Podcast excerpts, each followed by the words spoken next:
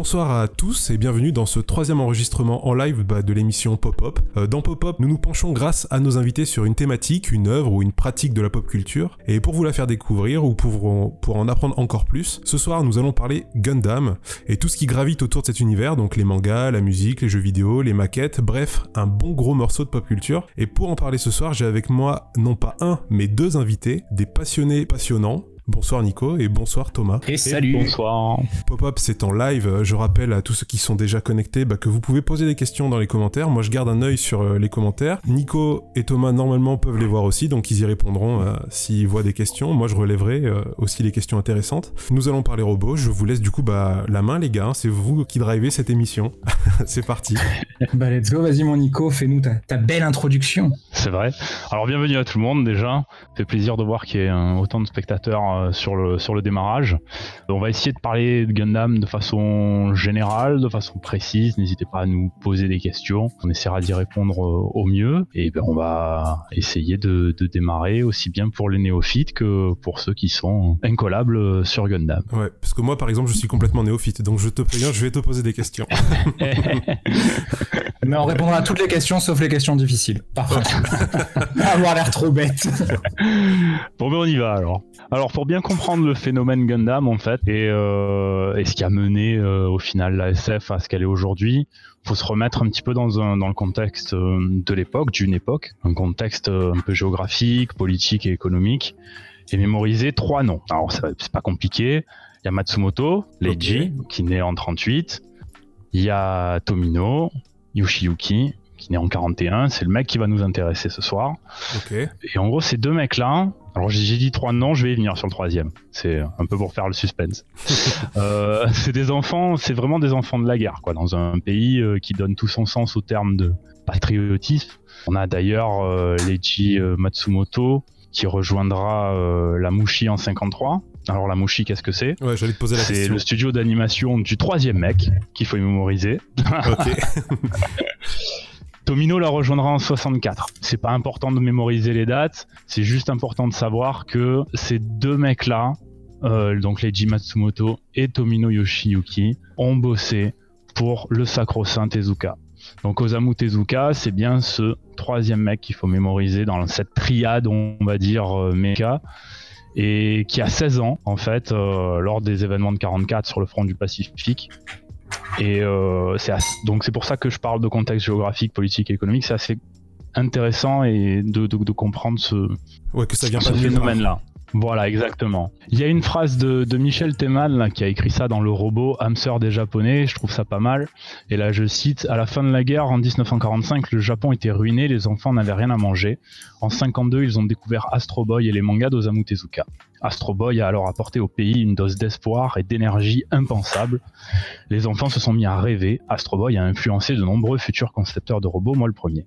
Et c'est bien ce qu'il dit là parce que c'est ce qui s'est passé en fait. Voilà. Et l'entonnoir, l'entonnoir va se resserrer sur Astro. C'est un peu ça, euh, Cédric, tout à fait, c'est la Sainte Trinité clairement. Donc euh, là, pour, euh, parce que tu nous as dit tous ces noms, etc., pour l'instant, euh, alors qu'est-ce qu'ils font exactement dans la vie Ils sont designers, ils sont créateurs, ils sont quoi exactement Cette trinité? Tezuka, du coup, quand il crée son studio d'animation, c'est pour faire de l'animation. Ouais. Donc là, au niveau profession, tu es.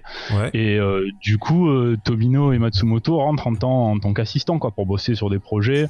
On sait comment les mangas sont faits, t'en feras certainement une émission, mais voilà, c'est un directeur artistique de création qui a 4, 5, 6, 10, 25 assistants autour de lui. Quoi. Ouais. Voilà, ce sont les mains supplémentaires euh, de Tezuka. Ok, d'accord. Et du coup, ce qui est intéressant, c'est de savoir que, pour moi en tout cas, ça serait peut-être à débattre, tout part d'Astro. Quoi. Astro, qui est vraiment voilà, une œuvre d'art majeure au caractère euh, profondément humaniste et euh, c'est lorsque vraiment on découvre sa version animée en, en, 63, il y a une version papier en 52 et une version animée donc euh, par Moshi en 63, que dans la foulée, au final, on a euh, Tomino Yoshizuki qui rejoint le studio à ce moment-là, quoi. Le créateur de Gundam, donc en 79. Ok. Voilà. Alors c'est sûr que pour être complet sur le sujet, euh, faut que tu fasses une émission euh, sur le trois quarts des assistants de Tezuka, hein, sinon. Voilà. Ouais, parce que ils ont tous un peu travaillé dans quelque chose, mais euh, L'intérêt avec Tomino et avec, euh, bah, avec c'est qu'ils ont quand même posé des espèces de jalons de ce que doit être, de ce que va être le genre mecha dans l'avenir en fait, parce que avec Tezuka, on a un genre mecha qui se désintéresse finalement bah, de la technologie pour se concentrer sur euh, des thèmes philosophiques un peu portés par le truc. Quoi. C'est une œuvre qui est consciente d'elle-même dans le sens où le gars il a pas du tout envie de parler de robots, il a pas du tout envie de parler d'autre chose. C'est un moyen, un instrument, la robotique, pour dire des choses, dire des belles choses. Et finalement, c'est la même inspiration qu'il y a chez Yoshiyuki Tomino et chez Leiji. Mm. Moi, euh, Leiji Matsumoto, c'est un de mes auteurs préférés. Même, je pense encore plus que Tomino, mais euh, il partage la même chose, la même manière de vouloir raconter des belles histoires avec plus ou moins une patte qu'on pourrait apparenter à Tezuka, parce que on trouve, moi je trouve qu'on trouve beaucoup de choses qui similaires euh, à la fois euh, chez Tomino, chez Leiji Matsumoto, qui viennent originellement de chez Tezuka. Quoi. Il y a vraiment une patte, une manière de raconter l'histoire. Bon, après on en pense qu'on en veut, mais Matsumoto il raconte mieux, pas mieux, mais il est moins, moins aventurier que Tomino, mais je pense que c'est ce côté aventurier qui fait que Gundam, c'est Gundam. Et dans leurs deux styles, vraiment, voilà, ces deux univers-là, de Matsumoto et de Tomino, c'est vraiment une déclaration d'amour à l'humanité, quoi. Ah oui, complètement. Ok, tout ça à travers des, robots, du coup.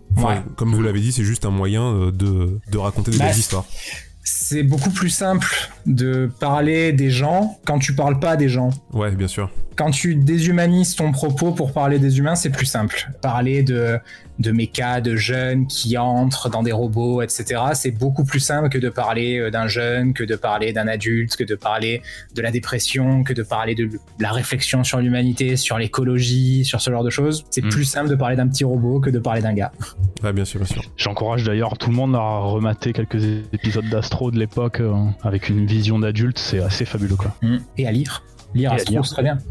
Ça se trouve, euh, on peut les trouver facilement les bandes dessinées d'Astro Ou euh, c'est un peu compliqué Je me rends pas trop compte vu que c'est assez vieux.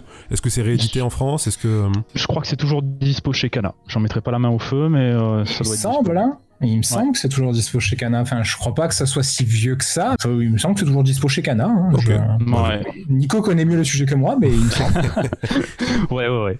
Je, pense que c'est toujours dispo chez Kana. Bon, bah cool, parfait. Donc pour ceux qui veulent aller voir, vous savez euh, que c'est disponible en librairie. Quand tout sera réouvert, ça, sera disponible en librairie. Ensuite, qu'est-ce que, de quoi vous vouliez parler du coup ensuite euh, Donc là, on était sur les deux fondateurs, enfin, trois pierres fondatrices en tout cas des Gundam. Ensuite, qu'est-ce qui se passe? Pour que ça explose L'idée, c'est vraiment que euh, on arrive dans un Japon qui a une animation qui est grandissante. Je suis en train de lire les commentaires de Cédric et effectivement, euh, Matsumoto est écrit en optimiste là où Tomino reste assez cynique. Je suis euh, assez d'accord. Ah oui, effectivement, apparemment, il existe aussi des, éditions de luxe, donc hmm. il, confirme aussi que c'est disponible pour le lire. Du coup, Alors, quand est-ce que ça se passe tout ça? Ouais, bah dis-nous.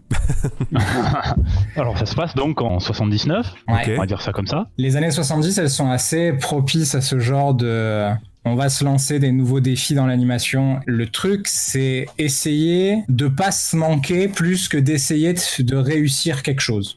Parce que il faut dire ce qui est, les, Japonais commencent à comprendre que dans l'animation, il y a de l'argent. Et ben, il y a des jouets, il y a tout à faire avec l'animation. Donc du coup, le but, c'est de pas se manquer plus que de réussir quelque chose. Et c'est là où, mais euh, Nico va nous en parler un peu plus en détail que moi, parce qu'il a pris des dates, il a pris des notes, il est triste. mais Tomino, il est vraiment, c'est un rebelle. Il arrive avec son blouson en cuir et ça a râlé, c'est un rebelle. Par rapport au système qui est, qui est en place déjà. Ah, par rapport à tout. Ok, d'accord. C'est un rebelle. et du coup, euh, vas-y Nico. Ouais, en fait, pour ceux, donc on, garde hein, en tête hein, cette, trinité euh, de Tomino, de Matsumoto et Tezuka. Et, et Tezuka. Et donc du coup, Tomino en 79 se dit, on va y aller, on va créer Gundam. Et pourquoi il, crée Gundam Pour surpasser en fait la série Yamato. Donc euh, Space Battleship Yamato, plein de noms euh, à travers euh, les Star, Star, Blazer aux États-Unis. je vous passe les diverses traductions internationales. Tout ça du coup c'est des trucs qui existaient déjà en version animée quoi. Ouais. Et donc ils se sont dit nous on veut faire mieux. Yamato c'est vraiment l'anime qui vient révolutionner cette euh, deuxième partie des années 70 parce que ben il y a le fait que l'âge et c'est là encore où la temporalité est assez importante entre en compte tous les mecs qui regardent des animes dans cette fin d'année 70 tout ce qu'on va appeler aujourd'hui les otaku c'est des mecs qui ont connu la guerre ou qui en ont encore le souvenir. Mais oui bien sûr. Du coup quand Yamato vient avec des symboles forts parce que ben alors là on le on le verra pas à l'enregistrement je veux dire à la rediffusion mais sur pour ceux qui peuvent le voir, on a quelques images de bateaux et notamment du Yamato qui apparaît. Mais le Yamato à la base, c'est un vrai bateau, c'est quelque chose qui existe. C'est un vrai, euh, je crois que c'est un croiseur de combat, on appelle ça. Je suis pas expert en bateau, mais voilà. Et ouais, c'est vraiment ça, c'est un cuirassé quoi. Hmm. Voilà, il y a l'espèce de patriotisme autour de ce phénomène qui est, ben, on va prendre un bateau qui existe vraiment et boum, ça devient un vaisseau spatial. Et du coup, euh, Yamato, ça marche, mais ça marche mieux que bien. C'est-à-dire qu'on a déjà, on sait que ça existe, la bataille spatiale, on peut, voilà, on est, Star Wars arrive bientôt, on est au courant. Mais Yamato, ça marche encore mieux parce que, bah, c'est, il y a un chauvinisme qui se met en place. Il y a, voilà, il y a, c'est un bateau qu'on connaît, c'est des humains, c'est des japonais, c'est voilà, donc ça marche. Ok. Et Tomino, il vient et dit, bah, de la guerre au début, en fait. C'est vraiment une inspiration directe, quoi. Et ouais, bien sûr, et, et, ça vise un public qui a connu ça, quoi. Donc forcément, ah oui, complètement. ça leur parle en tout cas. C'est pour ça que Tomino, qui est lui aussi un enfant de cette époque-là, vient et dit, ben vous avez aimé Yamato, ben moi je vais faire mieux. ok, ça c'est un gros défi quand même. Hein. C'est carrément ça, ouais. surtout qu'on connaît le style un petit peu de Matsumoto euh, à travers Albator, Galaxy Express. Euh, c'est un style assez contemplatif, assez calme et Tomino va vraiment venir mettre son, son, son coup de pied dans la fourmilière euh, dans cet univers-là. Donc là, pour le coup, euh, il a bien géré. Après, Yamato, euh, c'est vraiment quelque chose de, de très classique. Hein. Pour revenir sur, sur Albator, c'est vraiment un équipage voilà, qui parcourt l'univers, qui fait face à différentes civilisations extraterrestres qui menacent l'humanité et c'est marre quoi. Alors c'est très très bien, je suis très très fan. Est-ce que je danse sur des génériques de Yamato? Non. voilà. sur des... voilà. Donc mais, ça c'est important. Le, mais le défi est quand même là parce que arriver à faire un impact en étant dans une idée d'être moins contemplatif et plus de proposer une histoire active. Enfin, vraiment, il y a cette différence entre euh, Gundam qui entre pas dans le récit du shonen entre guillemets classique et Yamato. Yamato, c'est un shonen aujourd'hui qu'on qualifierait de classique parce que c'est un, on suit un gars, un pilote, euh, voilà, qui a la tenue blanche et rouge, avec donc bien le code des pilotes, etc. Voilà. Hmm. Il y a cette idée de base, ce même postulat dans Gundam, attention, mais c'est pas du tout la même chose. C'est-à-dire que finalement, on s'attache pas forcément qu'au héros. Il n'y a pas qu'un gentil, il n'y a pas qu'un méchant. Et c'était pas gagné d'avance, ça, hein, parce que ben, le public, en tout cas de l'époque, voulait pas spécialement pouvoir s'identifier aux méchants. C'est l'après-guerre, donc il voulait plutôt s'identifier aux gentils, aux opprimés. Et oui. On y reviendra après, il y a tout un système de narration qui a été intelligemment pensé pour que tout le monde trouve son compte. Ouais. Mais il faut vraiment comprendre que bah, le défi est là, quoi. C'est arriver à présenter quelque chose en partant bah, finalement d'une idée qui va à contre-courant de tout ce qui a été fait, parce que faire Gundam, c'est pas juste reprendre du Yamato et se dire bah, on va faire pareil mais raconter d'autres choses par-dessus et on va faire l'anime. C'est vraiment d'innover de, rien. Et euh, en partant de rien, le problème c'est que bah, il faut qu'un studio suive, il faut que euh, des gens s'intéressent au projet. Ben, c'est ce qui amène un peu Tomino à rejoindre Sunrise voilà. et à essayer de porter le projet. Quoi. Donc du coup, comment Tomino va faire euh, pour euh, réussir son pari? Euh, Il va vraiment tenter de rassembler des talents. On parlait de pognon tout à l'heure. Là, entre guillemets, l'administratif fait son office, quoi. Alors du coup, euh, Tom, tu parlais de Sunrise. Sunrise, qu'est-ce que c'est? C'est un studio d'animation Jap, donc fondé en septembre 72 rappelle que Gundam c'est 79 et qui est une filiale de Bandai depuis 94 donc au final tout récent. Ce qui est marrant c'est qu'on peut voir euh, sur la photo que l'immeuble de Bandai ressemble plus à un, grand, un gratte-ciel tokyoïte euh, alors que le local de, de local parce que Ouais. du coup le local de Sunrise fait un peu plus un peu plus traditionnel quoi. Ouais, il y a que trois étages, quoi. Comparé à l'autre, c'est un peu plus petit. C'est un peu ça, ouais. Alors du coup, le studio, il a, il a produit et il a animé euh, beaucoup de séries. Hein. Euh, Sunrise, c'est, c'est assez connu. Nicky Larson, Vision d'Escaflowne, Cowboy Bebop, Inuyasha, Code Geass. Euh, mais à l'origine, c'est vraiment l'épopée Gundam. En 72, en fait, on parlait de Mushi tout à l'heure, euh, de Mushi Production. Ils sont en difficulté financière.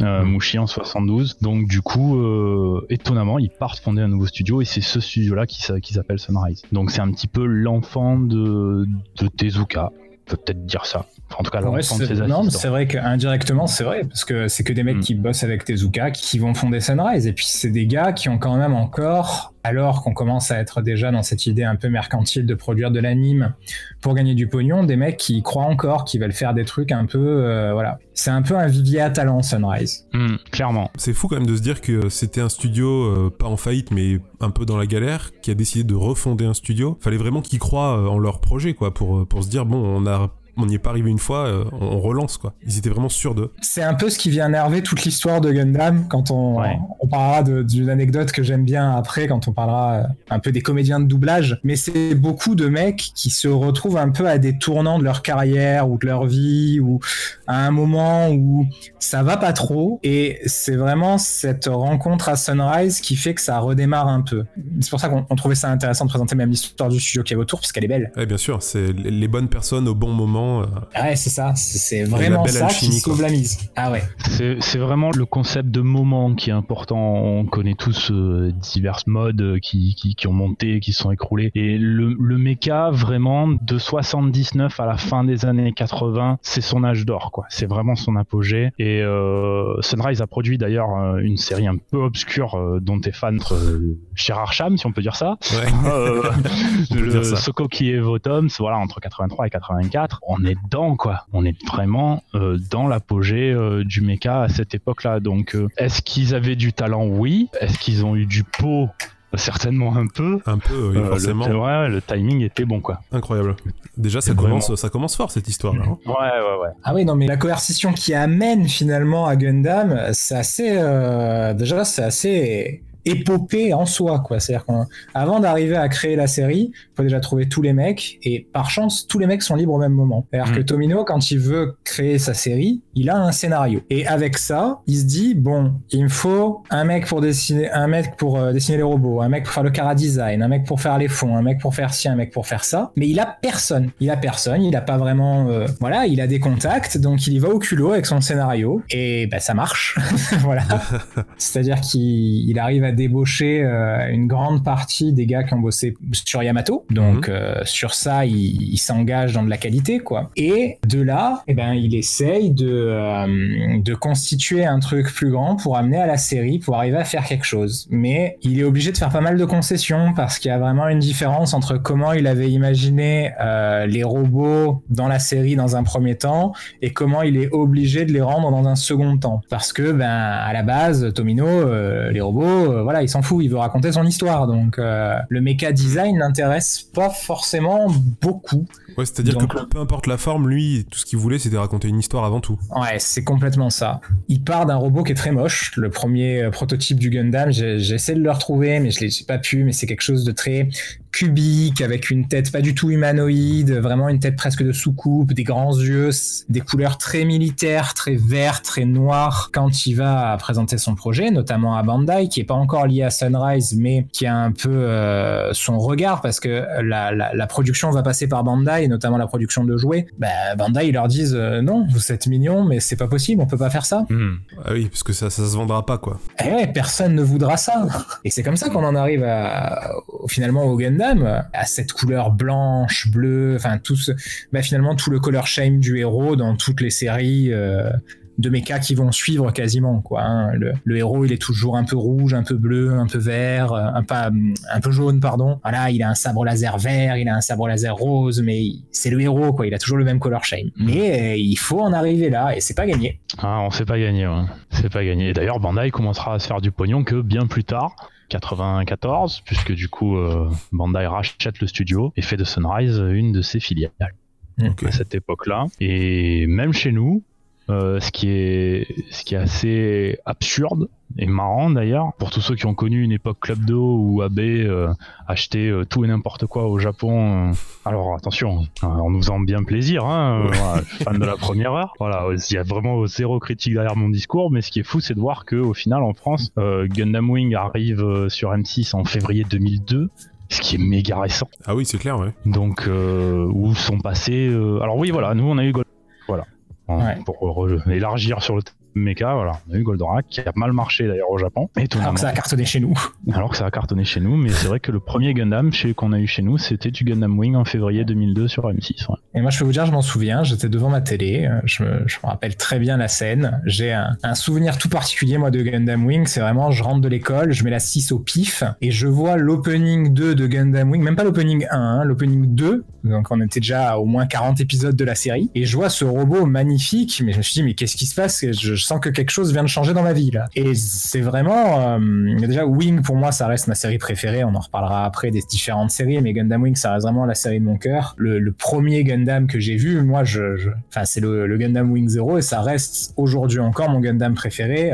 On parlait des, jouets, des maquettes. Moi le Wing Zero, je l'ai peut-être en 30 fois différentes, en 30 modèles différents à la maison. Voilà, donc euh, c'est ah, c'est le genre de série qu'une fois que tu commences, tu peux plus t'arrêter. Il y avait une pub pour les Gunpla là qui était disponible dans les DVD, qui était édité par Biz à l'époque, qui disait Gundam sans colle, sans peinture, sans prise de tête. Quand on commence, on ne peut plus s'arrêter. Là, c'est vrai. c'est vrai pour toute la série. C'est fou que tu sois tombé là-dessus, parce que moi je suis jamais tombé sur les dessins animés euh, à la télé. Mais on en reparlera euh, juste après pendant ma chronique, vous verrez. Ah, c'est fou. et même sur. Euh, parce que bon, il n'y a pas une très grande différence d'âge entre toi et moi. Même sur MCM, t'es jamais tombé sur Gundam Seed. quand ça passait le samedi soir, je crois qu'il y avait il y avait quelques animes qui passaient sur MCM, il y avait Gundam Siege, il y avait GTO, et après il y avait des trucs un peu plus réservés aux adultes. Moi je suis, moi, je suis team 6 euh, chaînes, j'ai eu que 6 chaînes pendant très très très longtemps, donc euh, ah, tu es. Euh, voilà, j'étais très réduit au niveau choix. Mais on en reparlera pendant ma chronique, tu verras. Bah, du coup, on va peut-être commencer à parler un peu des séries en elles-mêmes. Je sais pas ce que Nico en pense. Voilà. Clairement, parce que c'est avant tout un projet d'animation. Ouais. Et du coup, nous voilà plongés dans une, dans une, dans une des chronologies, euh, parce qu'on peut en avoir plusieurs. On va, rentrer calmement dans ce détail-là. Parce mm. que Gundam peut faire peur à beaucoup de monde. Mais voilà, donc en 1979, on a donc euh, notre Mobile Suit Gundam, série euh, première. Et Ouais, qui est la finalement le démarrage de cette saga qui est Gundam, parce que la première série, donc euh, Mobile Suit Gundam, c'est une série qui a pas eu un succès fou au moment de sa diffusion. Hein. C'est-à-dire que Gundam, euh, bon bah ça marche assez pour continuer et pas être annulé, mais c'est pas un succès, un carton, c'est pas Yamato, c'est pas ce qu'on pourrait dire euh, la, diffusion de de, bah, de ce qui est chez nous Albator 84, donc ça ça mm. marche pas des masses. Mais par contre au moment de la sortie des films récapitulatifs, ils font la plus grande ouverture, c'est-à-dire le, plus grand nombre d'entrées pour un film. Et je crois que ça allait rester jusqu'en 2002 ou en 2003. C'est-à-dire que c'est un truc vraiment de fou fou, c'est une cohue, il y a des gens de tout le pays, il y a des cosplayers, il y a de, il y a vraiment, mais vraiment avec des cosplays en carton d'ailleurs, hein. Mais c'est vraiment un truc de fou. Et ça marche vraiment au point où la, la, la plus grande avant-première pour le film, elle est à, elle est à Shibuya, non à Shinjuku, si non à Shibuya. Il y a tellement de monde que la police a failli faire annuler l'événement en fait, parce ah qu'il n'y avait pas assez de conditions de sécurité, etc. Qu'est-ce qui a fait que ça a changé? Je sais pas. Est-ce qu'il y a eu un revisionnage? Est-ce que c'est la rediffusion qui a fait?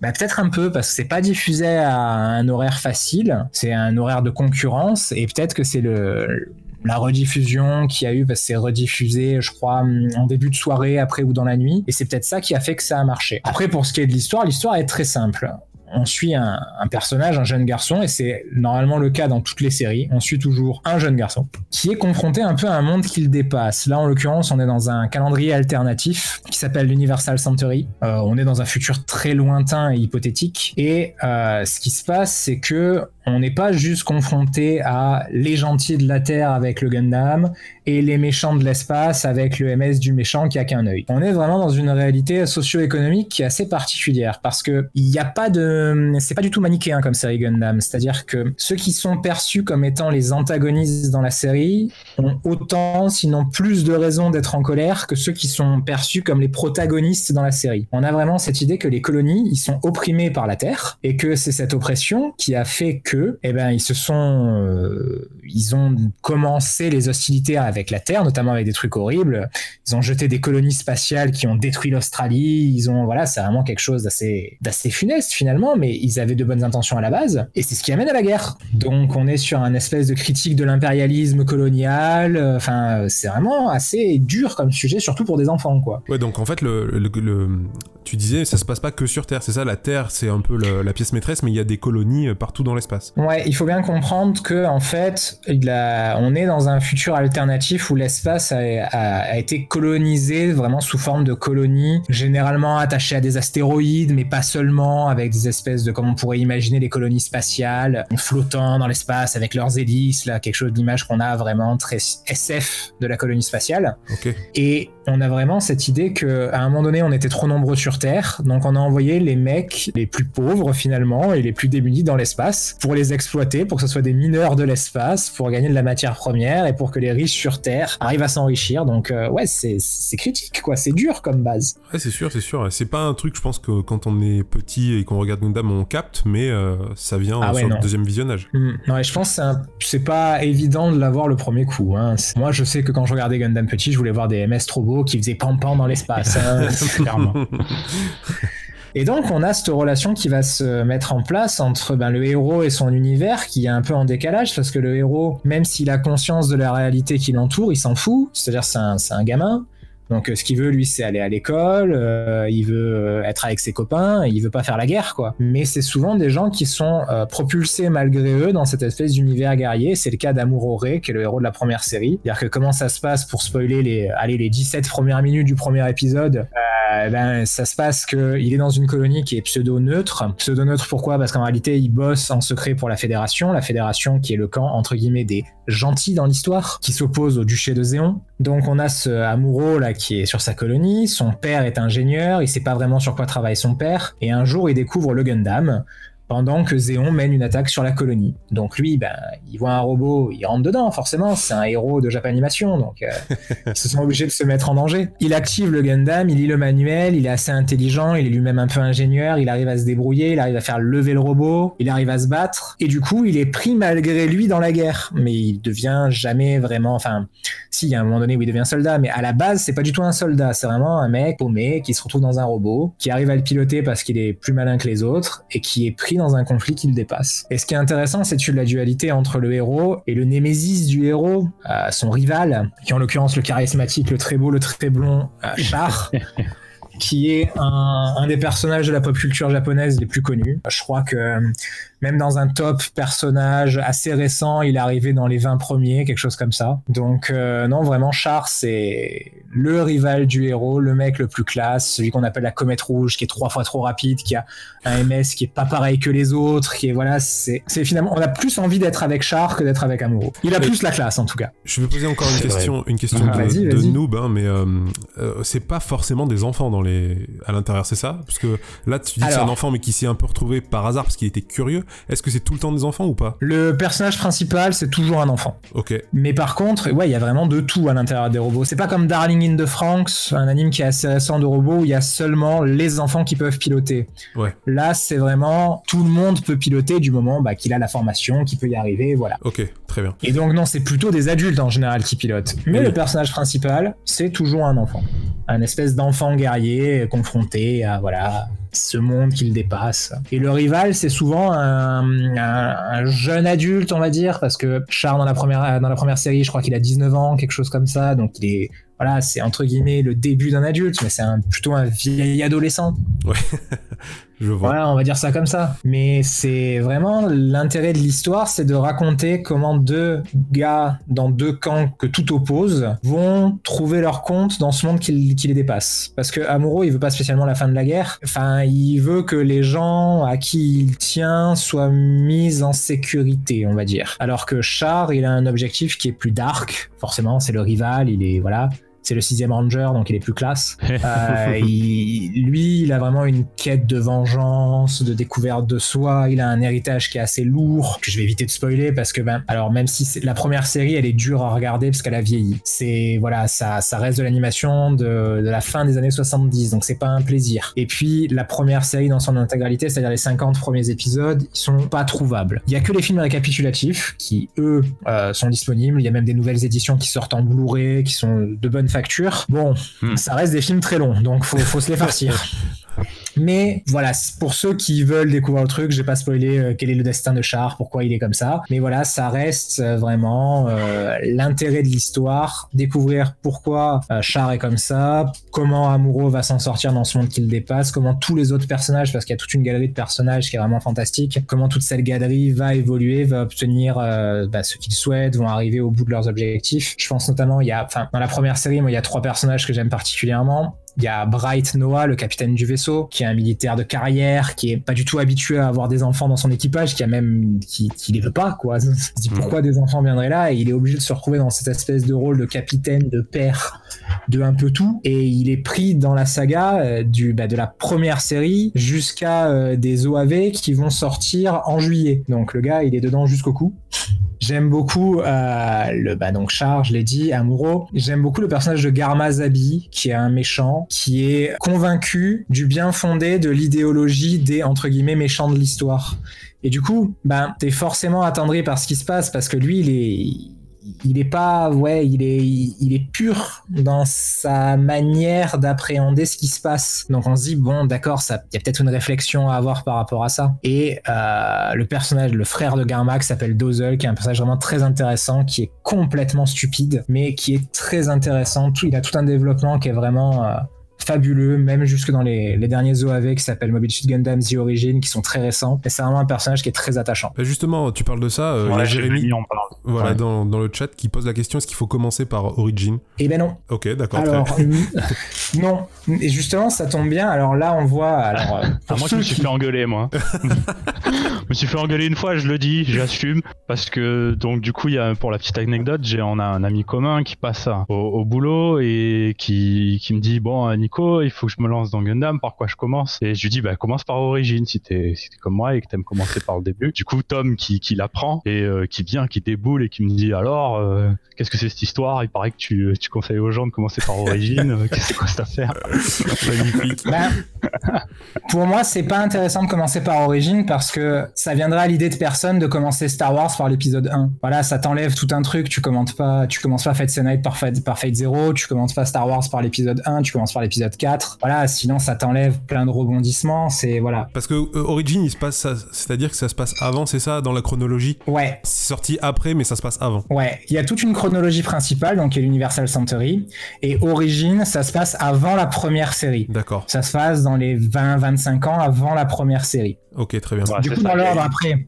Il y a une douzaine de timelines en fait, et là on vous a beaucoup parlé d'Universal Century parce que c'est celle qui est euh, canonique. Tu me contrediras pas là-dessus, je pense. Ouais, ouais, ouais, c'est vraiment la principale, quoi. C'est celle lancée par Tomino, finalement, parce que. Tomino a moins chapeauté les autres projets. Mais, voilà, dans, l'ordre de l'UC, euh, si on suit l'ordre pseudo-chronologique, et bien sûr, je vais en oublier plein de séries, mais c'est juste schématique. Si tu suis la série de manière chronologique, il faut que tu commences par faire Origin, qui est assez récent. Après, la Mhm. première série, qui est de 79. Après, faut que 2015 tu pour fasses- Origin, 2004 pour Igloo. Voilà, et après il y a les, il y a toutes les séries des années 80, euh, The, euh, de- je me trompe toujours, The HMS Team, euh, Stardust Memory. Après, tu dois retourner à Zeta, qui est, qui est produit dans les années 80, alors que les deux autres sont des années 90. Après, tu fais Double Zeta, qui est de, de late oublié 80. Warren the qui- Pocket qui était très très, Ouais, très voilà. Thunderbolt. Et au milieu, il faut avoir lu Ouais. au milieu, il faut avoir lu euh, Blue Destiny. Donc c'est l'UC à suivre, c'est infernal. Ouais, j'ai l'impression que là, tout ce que vous venez de dire, moi pour moi, j'ai l'impression que c'est, enfin, j'ai l'impression que c'est tellement de trucs à regarder que c'est impossible de commencer en fait. Donc en gros, si on devait résumer, s'il y a un truc à suivre, c'est euh, l'univers, comment tu m'as dit déjà, euh, Universal Century. Universal Lucé. Century, exactement. Ouais. Eh ben, moi justement, je conseille pas aux gens de commencer par l'Universal Century. Ok. Parce que Voilà. c'est un univers qui est trop grand, trop profus, il y a trop de séries différentes. Du coup, l'intérêt, c'est peut-être de commencer par une série d'un univers alternatif. Parce que, comme on l'a dit, il y a plusieurs univers alternatifs. Ok. Donc, Ça serait lequel? moi, si je dois conseiller à quelqu'un de commencer par une série, euh, je sais Dis qu'ils de Velo. pas d'accord. Je vais absolument dire de vélo. Voilà. Je leur conseille de commencer par un Mobile Suit Gundam Double O, euh, double zéro en français, pour deux raisons. Euh, la première, déjà, c'est parce que ça se passe dans notre calendrier à nous. Ah. Donc on est en 2300 quelque chose. Hmm. Ça se passe dans un espèce de contexte politique qui est extrêmement dérangeant parce que euh, au moment où c'est sorti, fin 2010, début 2000, non 2010-2012, c'est sorti de vélo, je sais plus exactement. Quelqu'un dans Je le chat me, me contredira. Mais au moment où c'est sorti, 2007 on au était... Bon bah voilà, j'étais euh, très dans le turfu. Mais au moment où c'est sorti, on était encore dans cette espèce de vague, la guerre en Irak, la guerre en Afghanistan, euh, le pétrole, etc. Et du coup, pourquoi c'est important de commencer par cette série? Parce que ben ça met un malaise, parce que tout ce qui se passe dans la série, eh ben, ça se passe dans la vraie vie. Hmm. C'est-à-dire qu'ils ont poussé le pseudo-réalisme au point de modéliser certains dirigeants européens. Ben, Il y en a un, le dirigeant français, il ressemble à Sarkozy. Oh, le dirigeant la dirigeante allemande, c'est Merkel. Et à un moment donné dans la série, le nouveau président des États-Unis, c'est Obama. Ah ouais. Donc on est vraiment dans un truc qui est très gênant. Le, héros, c'est un, c'est un, jeune de ces pays orientaux qui a été euh, contrôlé par une espèce de secte militaire, qui a été euh, contraint de faire du meurtre de masse, des attentats terroristes. Et donc on est vraiment dans un truc qui est bah, très dur, comme d'habitude, mais euh, très proche, quoi. Ça, ça nous parle parce que bah, on l'a vu en vrai, ça. Donc euh, très gênant. ça doit être assez embêtant, enfin ça doit être assez perturbant de, que ça soit si proche de la réalité. Et justement, je trouve que c'est ça qui fait que c'est la bonne série par laquelle commencer, parce que ben la réalité des premières séries, quand on voit euh, bah, Mobile Gundam, la série de, 79, on est toujours dans cette espèce de d'après-guerre. Il y a la, la vibes que les costumes des de Zéon, ils ont un, espèce de côté Waffen SS, donc euh, voilà, on, connaît. Alors que là, mm. Gundam de Bello, c'est plus une vibes actuelle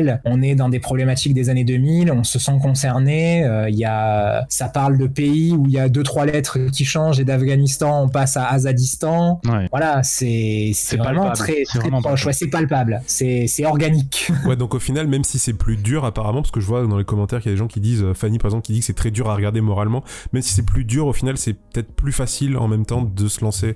Donc il faut subir un peu pour euh, au final kiffer, si j'ai bien compris. Ouais, c'est bien plus proche, mais c'est tellement voilà c'est tellement c'est bon ce qui se passe parce que le message de la série finalement ce que le, postulat initial c'est qu'on est dans un univers qui est tripartite c'est-à-dire qu'on est dans notre calendrier mais ça c'est séparé en trois blocs un peu façon guerre froide. Mhm. il y a une espèce de course à l'armement qui se met en place autour du besoin de conquérir ce qu'ils appellent les ascenseurs orbitaux parce que les énergies fossiles elles arrivent en bout de course. Et les ascenseurs orbitaux c'est des immenses générateurs euh, d'énergie solaire. Et le but c'est de les contrôler. Et il y a tout un conflit qui se met en place, un conflit de grande envergure, mais aussi plein de petites guérillas à droite et à gauche parce que les grands blocs euh, dirigeants, ils ont autre chose à faire que s'occuper des petits, des petites guérillas, de rétablir la paix globale finalement. Mhm. Et il y a une organisation qui débarque un jour, qui s'appelle Celestial Being, et dont le but est de mettre fin à toutes les guerres. Et ça, c'est le postulat de base, c'est qu'il y a une organisation contre le monde entier. Quelle vision finalement de la justice va triompher? Ok. Et ce côté dérangeant là, comme disait Fanny, il est, il est très important parce que selon, selon la génération, selon l'âge que tu quand tu, quand tu regardes Double O, ça te touche vraiment directement. Sur un autre sujet complètement différent que tu pourras très certainement aborder euh, dans une autre émission avec François ou Bastien, Thomas m'a conseillé de commencer par Double O, j'ai commencé par Double O, et j'ai tout de suite pensé à, une page euh, contenue euh, dans le Superman pour demain de d'Azzarello et de Jim Lee, où du coup on retrouve ce conflit au Moyen-Orient et où on a ce, ce Superman qui confisque toutes les armes du Moyen-Orient, qui, qui, les jarte, qui met fin à la guerre. Et Superman se reçoit un, morceau de caillou, un morceau de pierre d'un gamin qui lui dit mais euh, oh qu'est-ce que tu fais là? Euh, Nous aussi on est là et on se bat pour notre liberté quoi. Et oui oui ça pose des questions quoi. Voilà exactement. Et finalement chaque timeline alternative va poser son lot de questions qui sont des thèmes un peu sous-jacent dans l'Universal Century et qui ici prennent une place assez prédominante. C'est-à-dire que bah, Double O, c'est vraiment la réflexion sur le soldat humain, est-ce que ben il y a moyen d'apporter la paix avec autant de différences, qu'elles soient ethniques, culturelles, religieuses et compagnie? Et est-ce qu'on est prêt à arriver à un espèce d'état de compréhension? Et d'un autre côté, il y a d'autres séries comme par exemple Gundam Wing, qui comme je disais est ma série préférée, euh, qui vient revisiter le thème du colonialisme parce qu'on est clairement dans la même thématique. On a des colonies qui sont assujetties à l'alliance terrestre. Et euh, les grands groupes de colonies envoient cinq pilotes sur Terre pour mettre un terme à cette alliance finalement la détruire purement et simplement dans les unités qu'ils appellent les Gundam. Mais la réflexion, elle va un peu plus loin, c'est-à-dire que on est vraiment sur une réflexion est-ce que la conception de l'humain qui pilote la machine est la bonne? C'est-à-dire que euh, on a la conception des entre guillemets méchants de la série, qu'on va, on va dire la Fondation Ramfeller, la Fondation Ramfeller ose, ose moins 13, euh, qui est euh, le soldat, c'est une machine, la machine elle est là pour tuer et pour obéir aux dirigeants, donc tuer et taisez-vous. Et le côté plus, donc 13, qui est un personnage, tous les personnages de Gundam Wing ont des noms de numéros, mm. qui voit la beauté de l'homme dans la machine. Il se dit que l'homme, il doit être animé par une pulsion, par une volonté pour pouvoir atteindre un objectif et c'est en ça que la guerre est nécessaire pour faire triompher les idéaux de ceux qui sont les vainqueurs et assujettir les vaincus. Et au milieu, on a Relena et les pilotes de Gundam qui disent non, les humains sont pas des machines, mais on peut pas se contenter d'avoir un monde divisé entre vainqueurs et vaincus. Et moi, cette réflexion, je la trouve assez belle, assez chevaleresque, il y a toute une esthétique qui est un peu ah à, ouais, milieu du Second Empire, donc on est dans quelque chose, les mecs qui sont costards napoléoniens, alors qu'on est dans un futur de fou, quoi. Mais c'est vraiment un décalage qui est génial, parce que c'est des thèmes bah, de cette époque euh, où on était là après, bah, finalement après la défaite de Sedan. Est-ce qu'on se réoriente vers les colonies, on les maîtrise, donc est-ce qu'on va pas aller continuer à étendre l'expansion euh, de la France colonisatrice sur ces colonies Et d'un autre côté, est-ce que nos soldats, ils font ça bah, pour l'honneur? Est-ce qu'ils font ça pour la carrière? Donc il y a vraiment des parallèles qui sont hyper intéressants avec l'Europe coloniale. C'est pour ça que j'aime beaucoup cette série. On l'aura pas senti, mais voilà, j'aime beaucoup. Peut-être pas objectif. ah, sur Gundam Wing, ouais, je suis moyen objectif. Il y a des défauts que je lui pardonne parce que c'est Gundam Wing. Franchement, c'est super intéressant. Euh, je trouve que de toute manière, la science-fiction en général euh, permet de un peu de, de refléter, enfin de réfléchir sur nos actes passés. Je parle en tant qu'humanité, hein, civilisation, quoi.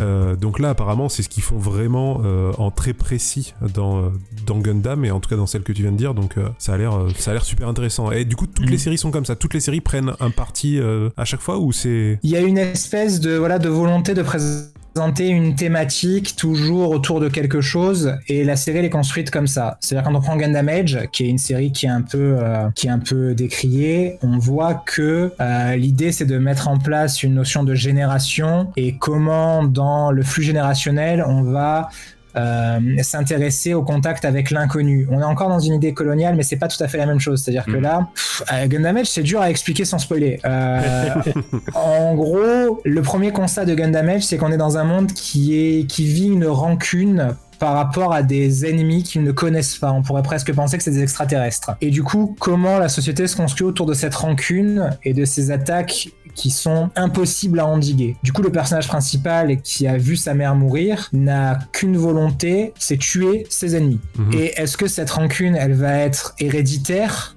Ou pas Parce que Gundam Age, c'est la série qui a on va dire, le, plus de points communs avec Jojo, c'est qu'on suit trois générations de personnages, enfin, de personnages au fil de la série. D'abord, on suit Fleet, après, on suit son fils Asemu, et après son petit-fils qui s'appelle Kyo. Et de voir s'il y a une transition de la rancune ou au contraire une volonté de la réformer, cette rancune, on sait pas trop. Mais voilà, c'est, c'est dur d'expliquer plus sans spoiler Gundam Age. mais voilà. En gros, on garde, euh, peu importe la série, peu importe la timeline, on va garder ce, calque rémanent militaire et y apporter à chaque fois une, réflexion générationnelle, pas forcément différente, mais en tout cas avec un point de vue différent. Mhm. Euh, du coup, j'en profite, j'ai vu un, commentaire donc, euh, vas-y, vas-y, n'hésitez pas si vous voyez des choses intéressantes dans les commentaires.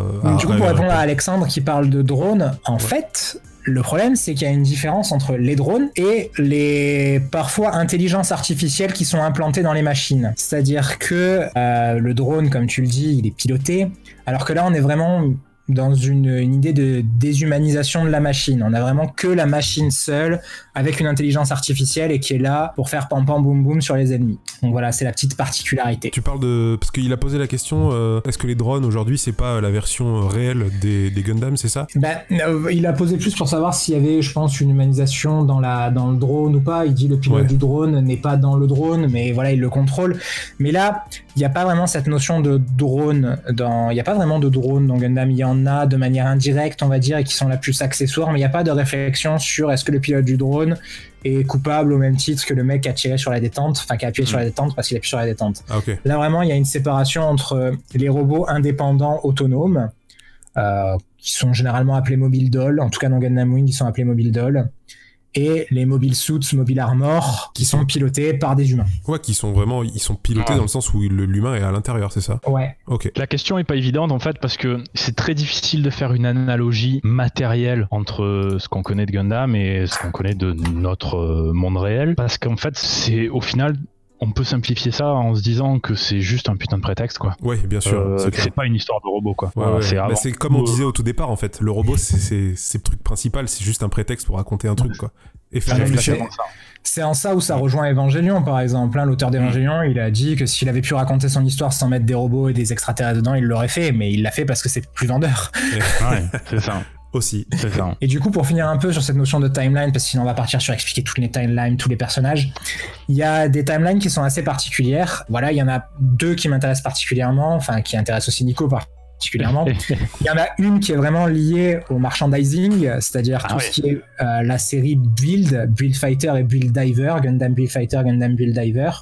Ah, ça fait, on va faire la liaison avec Skevander, justement. Voilà, où finalement, Là, c'est plus des mecs dans des robots géants, c'est des mecs qui ont vu les séries Gundam et qui construisent des maquettes et qui se battent avec. et ils ont fait tout un tas d'animés là-dessus avec des nouveaux produits, des nouvelles maquettes, des nouveaux robots, des nouveaux trucs à acheter. Et euh, c'est une un panier, une catégorie à part assez intéressant. Mais qu'est-ce que c'est bien En gros, c'est une pub pour faire de la maquette, quoi. Ah, totalement. Ouais, totalement. C'est un peu comme quand euh, à l'époque on créait euh, les maîtres de l'univers, le dessin animé pour vendre les jouets, quoi. Ah, c'est pareil. Ah ouais, ok. Mm. Alors, c'est pareil, mais ah, moi je suis tellement client de ça parce que c'est tellement bien fait. Ouais, on le sait tu, sais, tu sais que tu fais bananer, tu sais que tu vas regarder tes deux et deux, trois épisodes et que tu vas aller sur un site internet et que tu vas t'acheter les maquettes direct. Ah ouais, c'est obligé. Tu sais que tu vas te faire avoir, mais tu le fais quand même. Alors pour certaines personnes, ça va être gros ce que je vais dire. Hein. Ces séries-là, cette catégorie de séries-là, euh, c'est presque devenu pour moi un espèce de, de, mode Rocky. Vous voyez la sensation qu'on a quand on voit ces séquences par épisode dans, dans Rocky où ils s'entraînent et où on a envie de suite de, de taper tout le monde et de s'entraîner? Ben là, c'est pareil quoi. Euh, de voir ces, euh, ces, ces, jeunes héros en train de monter leur Gundam et, et de se battre avec, eh ben, on a, on a envie de, de suite d'arrêter et d'aller construire le sien, quoi. c'est drôle ça. Avec autant de ferveur, quoi. Ah oui, non, mais c'est, c'est vraiment automatique, quoi. C'est-à-dire que la première série euh, qui s'appelait Gameplay, Builder Beginning G, c'est même pas une série, c'est trois épisodes plus ou moins longs. Et déjà là, il, il y a une vibe, tu vois le gars qui entre dans un espèce de, de, jeu d'arcade, qui met sa maquette à côté de lui, et puis il est dans le jeu, il pilote sa maquette, et là tu fais mais qu'est-ce que c'est que ça, c'est hmm. complètement fou. J'ai envie de, j'ai envie, de vivre ça, quoi. clairement. J'ai totalement envie de faire ça. Et les séries d'après, les, Build Fighter et Build Diver, qu'est-ce qu'elles sont bien faites? C'est-à-dire que franchement, comparant avec ces comparables, par exemple euh, les animes de Yu-Gi-Oh, eh ben, moi je trouve que alors même s'il y a pas mal d'animes de Yu-Gi-Oh qui sont bien faits, je pense notamment à Yu-Gi-Oh 5Ds, Attention, c'est les, jeux de cartes sur les motos, mais moi je trouve que c'était bien fait dans ce que ça racontait. Eh ben, c'est encore mieux, alors que c'est vraiment fait, je pense, avec moins de pognon et moins d'envie euh, de faire quelque chose de bien. Mais il y a des gimmicks qui viennent de toutes les séries précédentes, il y a des un type de personnage qui revient. Ben voilà, ça donne envie. C'est mm. beau, c'est la vie. Ah, je, comprends tout à fait cette sensation euh, de, on regarde un et Si vous n'avez pas envie de, vous prendre la tête avec euh, les timelines compliquées, vous vous lancez direct dans du Build Fighter et du Build Diver et vous kiffez de toute manière. c'est une bonne, euh, c'est un bon truc pour pallier. si on veut pas se plonger dans un truc trop gros, il y a ça quoi. et après l'autre, l'autre timeline qui est un peu alternative, l'autre univers alternatif, voilà, plus que timeline alternative, hmm. c'est tout ce qui est sur les SD. C'est-à-dire que les SD, les Gundam en super déformés, ils ont un peu leur univers à eux. Et euh, bah, notamment, alors et ça c'est plutôt intéressant, il y a beaucoup de séries de SD Gundam qui racontent l'histoire des trois royaumes, cette espèce de roman euh, mythologique chinois, euh, très intéressant, très profus, avec plein de personnages, tous plus hauts en couleur les uns que les autres, et eh ben, qui se retrouvent personnifiés à l'intérieur de machines SD. quand tu dis SD super déforme, c'est quoi? C'est qu'ils ont, ils ont des trucs bizarres euh, Ouais, en fait, ils sont tout petits, ah, euh, avec des petits bras, des petites jambes, des petits yeux, euh, des bonnes grosses têtes à la Jap. Des bonnes grosses têtes japonaises, voilà, non, non, c'est, c'est vraiment plus du tout mécanique, huilé, la machine, tout ça. Les Gundam deviennent des personnes, et on retrouve un peu ce qu'ils faisaient dans ce qu'on fait dans le super robot, mais en version tout mignon et tout petit. Ok, je comprends. C'est la version euh, kawaii du, du, Gundam. Ouais, c'est un peu ça. Mais c'est kawaii en nous racontant l'histoire des trois royaumes, la bataille de Chibi, euh, l'ascension au pouvoir de Sao Sao, euh, voilà. Incroyable. Ok, bah c'est super. En tout cas, c'était. Je trouve que c'est bien résumé parce que je comprends beaucoup mieux. En tout cas, enfin, j'étais très novice, hein, comme je le dis. Je comprends un peu mieux là maintenant tout ça, tout cet univers. bon, tant mieux, c'est qu'on a bien bossé. Alors. Ouais, ouais. Franchement, euh, pour l'instant, c'est beaucoup plus clair. Alors après, forcément, il y a les séries. Vas-y, Tom. Ouais, je passe un peu parce que on a parlé beaucoup des séries. Si, tu me permets, bien évidemment, je, je vois le temps qui file. Je sais pas combien de temps Alex veut nous garder, mais voilà. Euh, on, a le temps, on a le temps. Ça fait une heure. Je viens de voir, ça fait une heure que le live est lancé et j'ai pas vu le temps passer. Donc euh, franchement, j'espère bah que c'est moi non plus. Donc c'est pour ça. Je viens de voir le, je viens de voir l'heure qu'il était en tournant pour changer la diapo et puis je, vois l'heure. Je me dis bon. Moi, j'ai pas vu le temps passer, donc j'espère que les gens qui nous regardent non plus. franchement, pour l'instant, c'est très cool. Hein. donc continue, vas-y. Bah, du coup, je voudrais euh, juste dire deux mots encore sur la prod. Parce que pour moi, c'est très important la prod d'une série. Je vis chaque prod d'un animé comme si c'était un grand film. Je m'intéresse au, staff, etc. Et pour moi, les acteurs de la série, les comédiens de doublage, bah, c'est les gens qui font vivre les personnages qu'ils incarnent. Pour ça, Gundam, ils ont quand même un très large panel de très bons comédiens de doublage à l'intérieur, quoi. Mhm. C'est-à-dire que c'est vraiment. Ça, au euh, Japon, c'est très important. Ah euh, un, un, seiyuu au Japon, c'est autant une célébrité que, euh, je sais pas, qu'un de nos chanteurs à nous en France. voilà, c'est une renommée avant tout, quoi. Vraiment, les comédiens de doublage au Japon, ils ont des, déjà, ils ont des salaires de pas de, de comédiens de doublage chez nous, et s'ils ont une notoriété qui est pas la même que les comédiens de doublage chez nous. C'est des vrais acteurs. Ouais. C'est quelque chose qui est très particulier. J'ai l'impression que c'est en train de changer en France, mais effectivement, là-bas, j'imagine que c'est complètement autre chose. C'est vrai.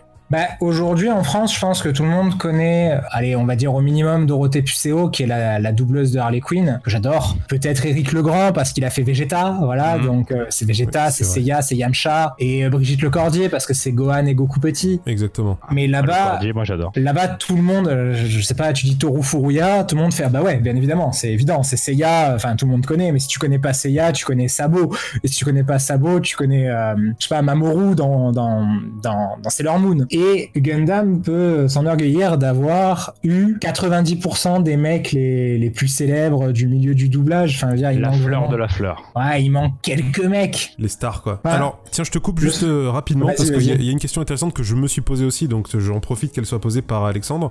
Il demande s'il y a un lien entre euh, les Gundam et les Gaiju. Euh, parce qu'effectivement, on a tendance à aller voir hmm. se combattre. Et je me pose la question avant qu'on passe au, au Seiyu, vraiment qu'on rentre dans le dedans. Je voilà, si tu peux caler bah, ça, si vous avez la réponse. Alors la question, elle est assez intéressante parce que il y a une parenté et en même temps il y en a pas. C'est-à-dire que hmm. euh, les kaiju là-bas, ils viennent vraiment en réaction à dans le même genre à ce qui s'est passé avec l'après-guerre. Ouais, le, le, kaiju, il représente la menace nucléaire, il représente un peu voilà tout, tout ça. Et euh, la parenté, elle s'arrête un peu là parce qu'on ne verra pas de Godzilla versus Gundam. Mais d'un autre côté, ça se rejoint parce que tu verras un Godzilla versus Ultraman et tu pourras voir un Gundam versus Ultraman. Donc du coup, voilà, c'est il y a une parenté du pognon. Est-ce qu'il y a une parenté de production? Je sais pas. Je pense que ce sont deux phénomènes de pop culture qui se sont construits en parallèle. Ouais, au même moment quasiment et, qui, ouais, euh, qui se croisent pas forcément, mais qui veulent raconter la même chose.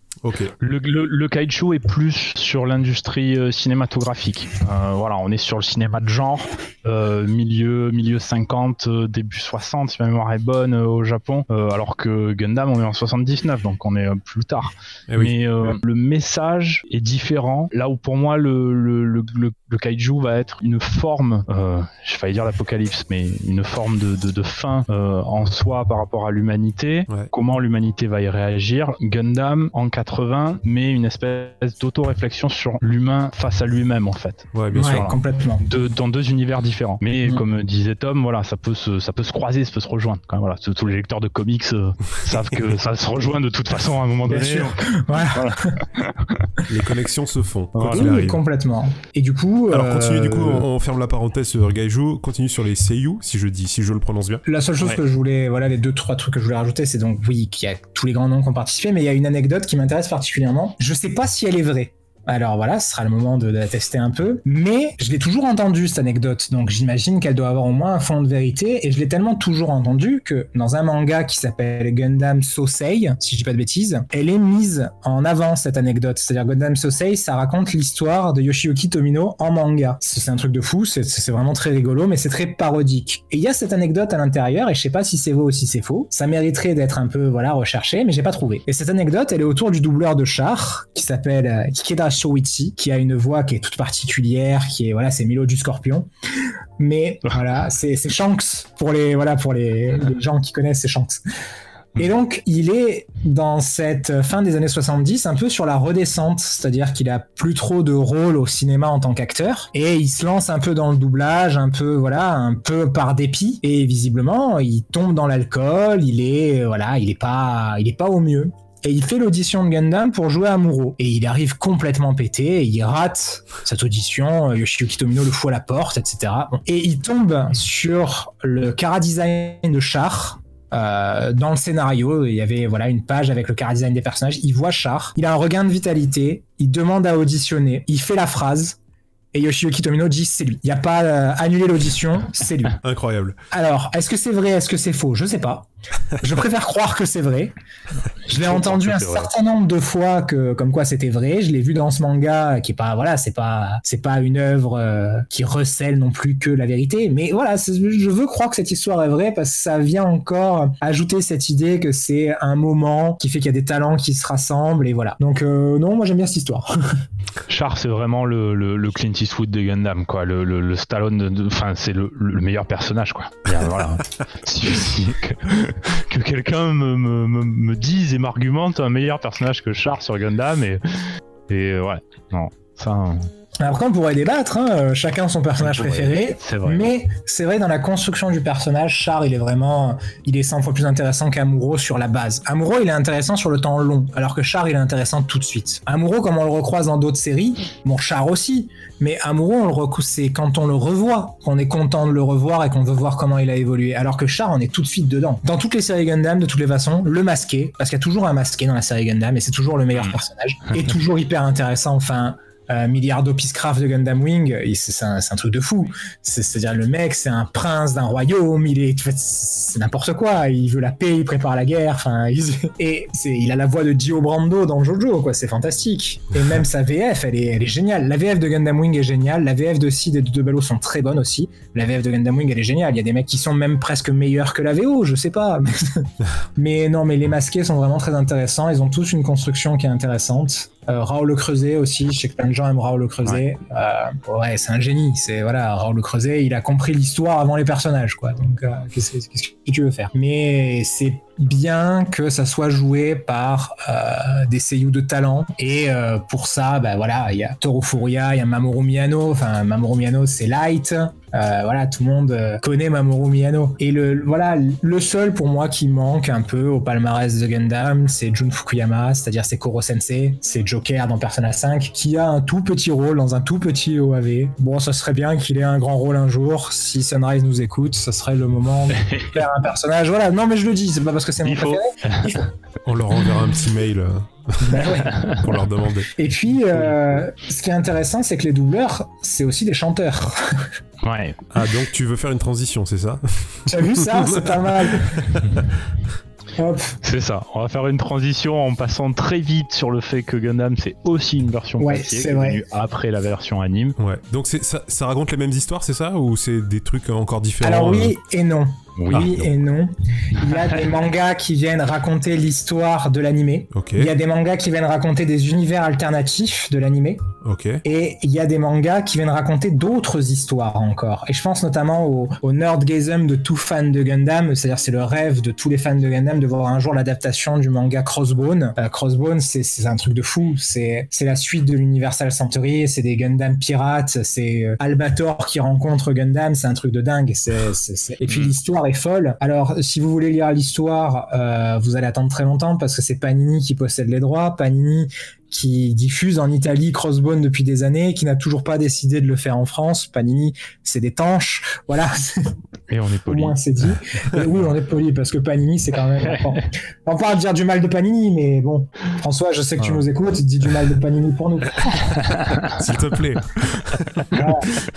Mais non, mais voilà, donc le, problème de la, du manga Gundam, c'est qu'il y en a très peu qui sont arrivés en France. Il y a les mangas de Gundam Seed, les mangas de Gundam Wing et euh, Mobius Gundam The Origin et quelques one-shots vraiment euh, très anecdotiques, de, bon, de bonnes choses, mais euh, voilà, qui ont été transformés au format one-shot par Panini notamment, par Pika aussi, alors que normalement c'est des histoires plus longues. Je pense notamment à Blue Destiny qui est une side story qui est souvent la préférée des, gens de, qui aiment l'Universal Century. À Kang Crossbone, un jour je l'espère. Euh, comme tout le monde. Et du coup, ça nous ramène à la musique. Et la musique, mes amis, mais il faut mettre ça à fond. Le matin, le midi, le soir. Parce que les, les stars qui sont présentes sur tous ces openings, ces endings et ces BGM, c'est euh, simplement hallucinant. et Gundam, c'est vraiment. Euh, bah, toutes les, tous les animes au Japon, ils ont une prod musicale qui est assez ouf. Enfin, je veux dire, les openings de One Piece, ils sont dingues. Chala et Chala, tout le monde connaît. Pegasus Fantasy, c'est pareil. Bon, bah, il y a la même qualité de prod sur Gundam, Et en plus, ce qui se croise, c'est qu'il y a certains doubleurs qui chantent pour Gundam. Oh. Donc euh, des mecs qui doublent Gundam et qui chantent par-dessus. Et il y a des groupes qui sont ultra connus, qui bossent pour Gundam. C'est-à-dire que TM Revolution, ils chantent tous les openings ou presque de Gundam Seed, Hmm. euh, les Two Mix to Gundam Wing, euh, l'Arc-en-Ciel, euh, on a. Isaac, Gact. Franchement, qui mieux Grosse, que Gact. Voilà, Gact, c'est- c'est c'est le Johnny japonais.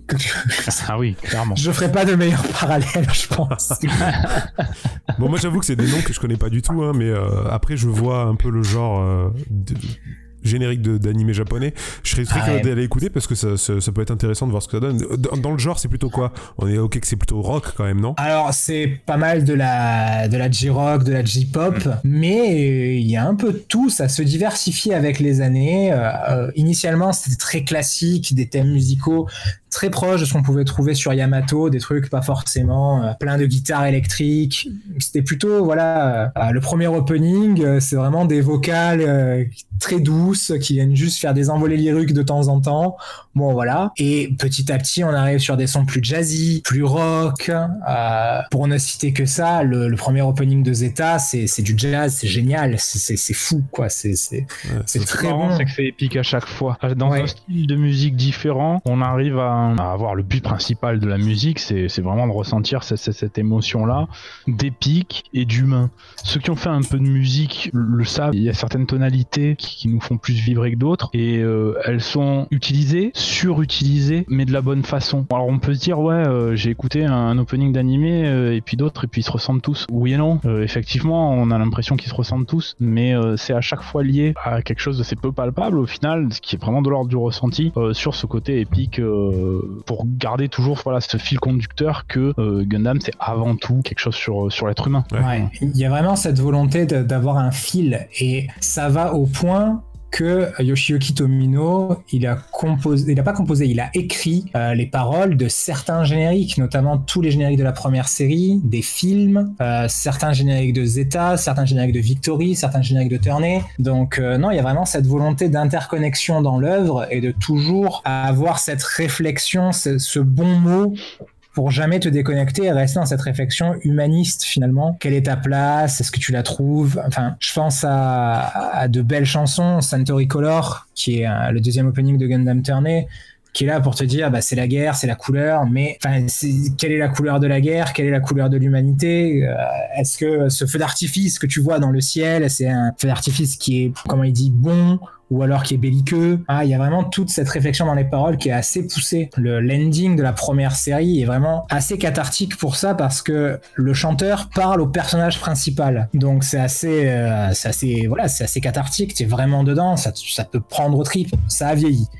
Euh, Ça a vieilli, mais ça vaut ouais. tout le côté narratif d'un opéra incontournable. Donc quoi. ouais, au final, c'est vraiment, euh, c'est pas juste une musique qu'on colle pour euh, donner la pêche euh, au début ou à la fin. C'est inclus dans le la compréhension de la série euh, ouais. et dans tout cet univers Mm. autour de ça. Quoi. les, les thèmes en général des openings, ils sont très connexes au thème de la série. Par exemple, euh, je vois dans le chat qu'il y a des fans de ça. euh, Man with a Mission sur la dernière série, la, la dernière série principale, Iron Blood Orphan. Ils font un premier opening à la série, mais qui est complètement fou, qui s'appelle Rise Your Flag. On pardonnera mon accent anglais pourri. C'est vraiment le thème de la série. C'est des gosses qui sont considérés comme des déchets et qui veulent s'émanciper de ça. Donc on leur demande de lever leur drapeau, de mettre en avant leurs convictions. Et donc ça fait vraiment écho avec l'opening. C'est vraiment Mm. interconnecté. C'est ça qui est très intéressant dans Gundam. Il y a très peu d'animes qui font ça. Il y en a, il y en a, il y en a. Euh, pour euh, ne citer que quelque chose de cette année, Kimetsu no Yaiba, ça fait la même chose. Bon voilà, il y en a. Mais c'est vraiment précurseur chez Gundam. Dès la première série, le premier opening, on a cette idée de mettre en avant une interconnexion de thèmes, de volonté de recherche, de compréhension de toute l'histoire. Enfin, tout est lié. Toute l'OST est particulièrement cathartique. Donc c'est vraiment très intéressant. Euh, je vais poser une question bête, mais euh, il existe des supports pour écouter euh, cette musique en particulier On la trouve de partout Euh, Comment ça se passe? Il y a- on- Les CD sont en vente euh, C'est Ah, Je sur YouTube te demander s'il y en avait encore pour longtemps. Non, non, non. Alors, euh, les CD sont en vente sur euh, CD Japan, je crois qu'il s'appelle le site, mais euh, tout, tout presque est disponible sur Spotify. Ah voilà, ou c'est ce que. n'importe quel autre euh, site euh, d'écoute de musique, euh, voilà. Sur Deezer, je sais pas, sur Spotify et Amazon Music, je sais qu'on peut les trouver. Ok. Ouais, sur YouTube, vous avez une magnifique playlist d'une soixantaine de titres euh, par Mm. ordre, qui sont tout rangés par ordre chronologique. euh, c'est magnifique. Voilà, moi, je Et, tourne toute euh, la journée. Même la chaîne, la chaîne officielle de Gundam qui s'appelle Gundam Info propose souvent euh, Petite playlist. pour un, ouais, des playlists. Alors qui sont éphémères, c'est-à-dire ça reste un temps donné, mais c'est souvent mis en avant quand il y a une nouvelle série, ils proposent d'écouter l'opening et l'ending, enfin ça se trouve quoi. Cool. Bon bah super. Mm. Non, c'est vraiment bien fait pour ça. Mm. Et donc, euh, petite transition, là où on trouve aussi l'intérêt de, de la musique, c'est que c'est chanté par des grands noms. Mais il y a aussi des grands noms de la musique qui sont fans de Gundam. Ah, je crois que je vois où tu Ouais. veux en venir, vas-y. Alors, je sens que Nico veut en parler, donc vas-y Nico, quel grand nom de la musique est fan de Gundam, dis-nous. Ah, moi, c'est. Alors, euh, je pense que vous êtes nombreux à, à avoir vu quelques clips euh, de Linkin Park, par exemple, à en apercevoir quelques, quelques dans, dans de Linkin Park. Donc, Linkin Park sont fans de Gundam. Il y a également. Euh, ce qui est marrant, c'est que c'est, je l'ai appris vraiment récemment, Kenny West. Euh, donc Kenny West a un Zaku euh, taille humaine dans, son salon. Il y a, voilà, moi je trouve ça fou et absurde parce qu'en fait on se dit, la vache, au final, je, je- c'est assez fermé. Enfin, je veux dire, je suis fan de Gundam, j'ai peu de personnes au- autour de moi qui sont fans de Gundam. C'est pas si élargi que ça comme culture. Et au final, il suffit à peine d'évoquer le sujet pour que tout le monde lève la main et dise, ah mais oui, non mais si, je connais. Et en fait, c'est ça qui est marrant avec avec Gundam, c'est ce truc-là. Personne, alors pas que personne ose en parler, mais d'un coup ça sort et on s'aperçoit que euh, au final beaucoup plus de monde que ce qu'on pensait connaît et euh, s'y intéresse.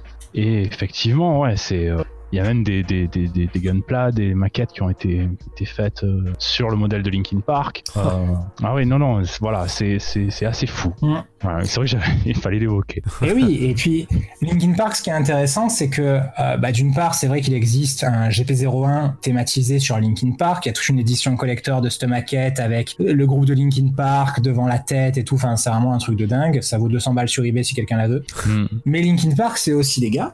Et là, cette transition a pas piqué des hannetons, qui ont chanté la BO des jeux vidéo de Gundam. Euh, le Belle jeu vidéo Gundam Extreme. Versus, tu as vu ça Le jeu vidéo Gundam Extreme Versus, la, la BO, le, le thème principal, c'est The Catalyst, Mm. qui est une chanson de Linkin Park. Et du coup, ça permet de mettre en avant quoi? Ben, Que le, le, le milieu du jeu vidéo n'est pas euh, exempt de sa part Gundam. On a vraiment, on retrouve des titres qui sont plutôt bons d'ailleurs, qui sont généralement qualitatifs. Alors on va pas dire que c'est des, des quintuples A façon FF7 remake et compagnie, mais ça reste toujours des jeux qui sont très agréables. Et euh, ben, je pense que le fait que ça soit chanté par des gens qui soient un peu connus ça permet de les faire connaître. Parce que Extreme Versus a eu finalement qui est un jeu totalement VS hein, comme son nom euh, comme son nom l'indique oui.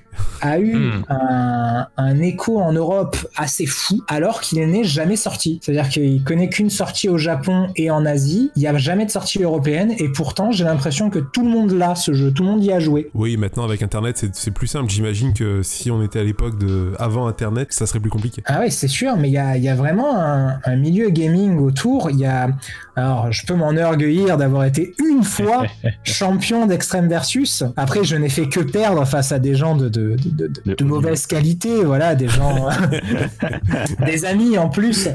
Mais non, non, mais c'est, il y a vraiment une communauté gaming et tous les ans à Japan Expo, il y a un tournoi Extreme Versus. Ah, génial. Ça fait, euh, bah, je pense, depuis 2000, euh, 2011, de tous les ans depuis 2011, ça fait 9 fois, il y a un tournoi Extreme Versus à Japan Expo, animé par une association dont on reparlera plus tard. Mais voilà, tous les jeux Gundam sont très bons. De la Super NES à la PS4, en passant par l'arcade, Gundam a toujours été représenté et euh, de façon assez marrante d'ailleurs quand on fait un petit peu le tour du web sur les, les, les- les gros critiques euh, de jeux vidéo. Si on les écoute, ils arrêtent pas de dire et ils ont raison, je pense. Tiens, c'est marrant, il y a ce jeu-là qui est vachement bien et il s'est mal vendu et il est mal connu, etc. C'est vrai. C'est pas des, des jeux qu'on retrouve facilement dans les bacs à, à Micromania, euh, mais ce sont à chaque fois quelques exceptions effectivement, mais à chaque fois des jeux de grande qualité quoi. Incroyable. En tout cas, j'en avais jamais entendu parler. C'est vrai que euh, je j'avais même pas imaginé que ça pouvait exister. Faudrait Ah oui, voir un peu mais, euh, ce que ça peut donner, mais. euh, Il y a vraiment énormément de jeux et jamais euh, de deux styles similaires. quoi. C'est-à-dire qu'il y a du Musu avec les Dynasty Warrior Gundam,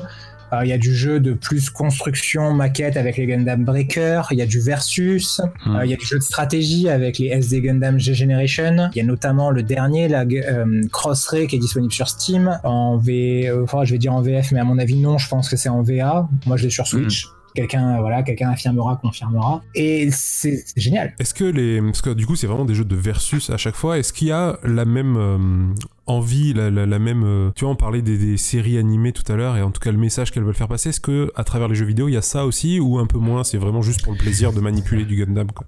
Euh, bah, ça dépend, ça dépend lesquels. Euh, Il y a bah, les jeux qui sont vraiment orientés sur le versus, c'est du versus. Il y a pas, à 100%, voilà. ouais. Mais je pense notamment aux jeux auxquels on s'attendrait pas, c'est-à-dire les Dynasty Warrior Gundam, qui sont vraiment des purs Musou. Euh, Musou, euh, Ouais, pareil. écoute, explique ce que c'est. Voilà. Euh, c'est euh, c'est en gros c'est du beat'em up, mais en tu tues 2 milliards de personnes par par level. Ok. Et eux, par contre, ont l'avantage de présenter l'histoire plutôt intégralement avec des cinématiques assez bien réalisées avec le moteur du jeu. Et ça permet d'avoir une première approche de certaines séries qui étaient, surtout à l'époque où c'est sorti, très anonymes en Europe. Par exemple, la première série Gundam avant le jeu PS2, en Europe, on a, enfin à part en Italie, qui voilà, c'est les précurseurs de tout, mais à part en Italie, en Europe, on connaît pas la première série Gundam. C'est-à-dire que dans les magasins, on trouve des maquettes de Zeta à l'époque où Gundam Wing sort, mais euh, on sait pas d'où ça vient. Alors, il y a le- le- les Musou qui arrivent et qui racontent la première série, Zeta, Double Zeta, Shark Counter Attack, F91, que des trucs qui sont très anonymes chez nous, et c'est le premier contact qu'on peut avoir avec ces séries. Et euh, il y a les jeux qui sont plus tactiques. Euh, Il y a deux types de jeux. Il y a cette espèce de versus, mais qui avait un côté jeu de stratégie, que sont les euh, Gundam Fédération versus Zéon et euh, Gundam euh, Advance of Zeta. Non, Advance of Zeta, c'est un manga. Quelque chose of Zeta, je sais pas, quelqu'un, voilà. Je sens qu'il y a des gens qui y ont joué dans le chat, donc voilà. Euh, qui sont des jeux pseudo versus, mais avec une, un truc stratégique autour. Et des jeux qui sont vraiment comme Fire Emblem, c'est-à-dire des tactical RPG comme Final Fantasy Tactics, comme Advance Wars, qui eux vont nous raconter l'histoire et où il y aura pas vraiment de bourrinage, a du déplacement case par case pour arriver à vaincre telles unités ennemies, donc il va falloir avoir de la stratégie, placer tes unités avec intelligence. Donc c'est pas que du bourrinage, et les jeux en général racontent plutôt bien l'histoire ou des histoires alternatives. Parce que J'ai vu passer dans le chat Garen Grid. Hmm. Garen Grid, c'est un jeu qui vient nous raconter l'histoire de la première série, mais avec des modifications qui sont et si tel camp avait gagné à la place de tel camp, par exemple, ou tel personnage n'était pas mort? Donc euh, les jeux, ils ont leur place vraiment, euh, limite une place propre parce qu'ils viennent raconter quelque chose. Tous les Gundam Breaker, ils viennent raconter des histoires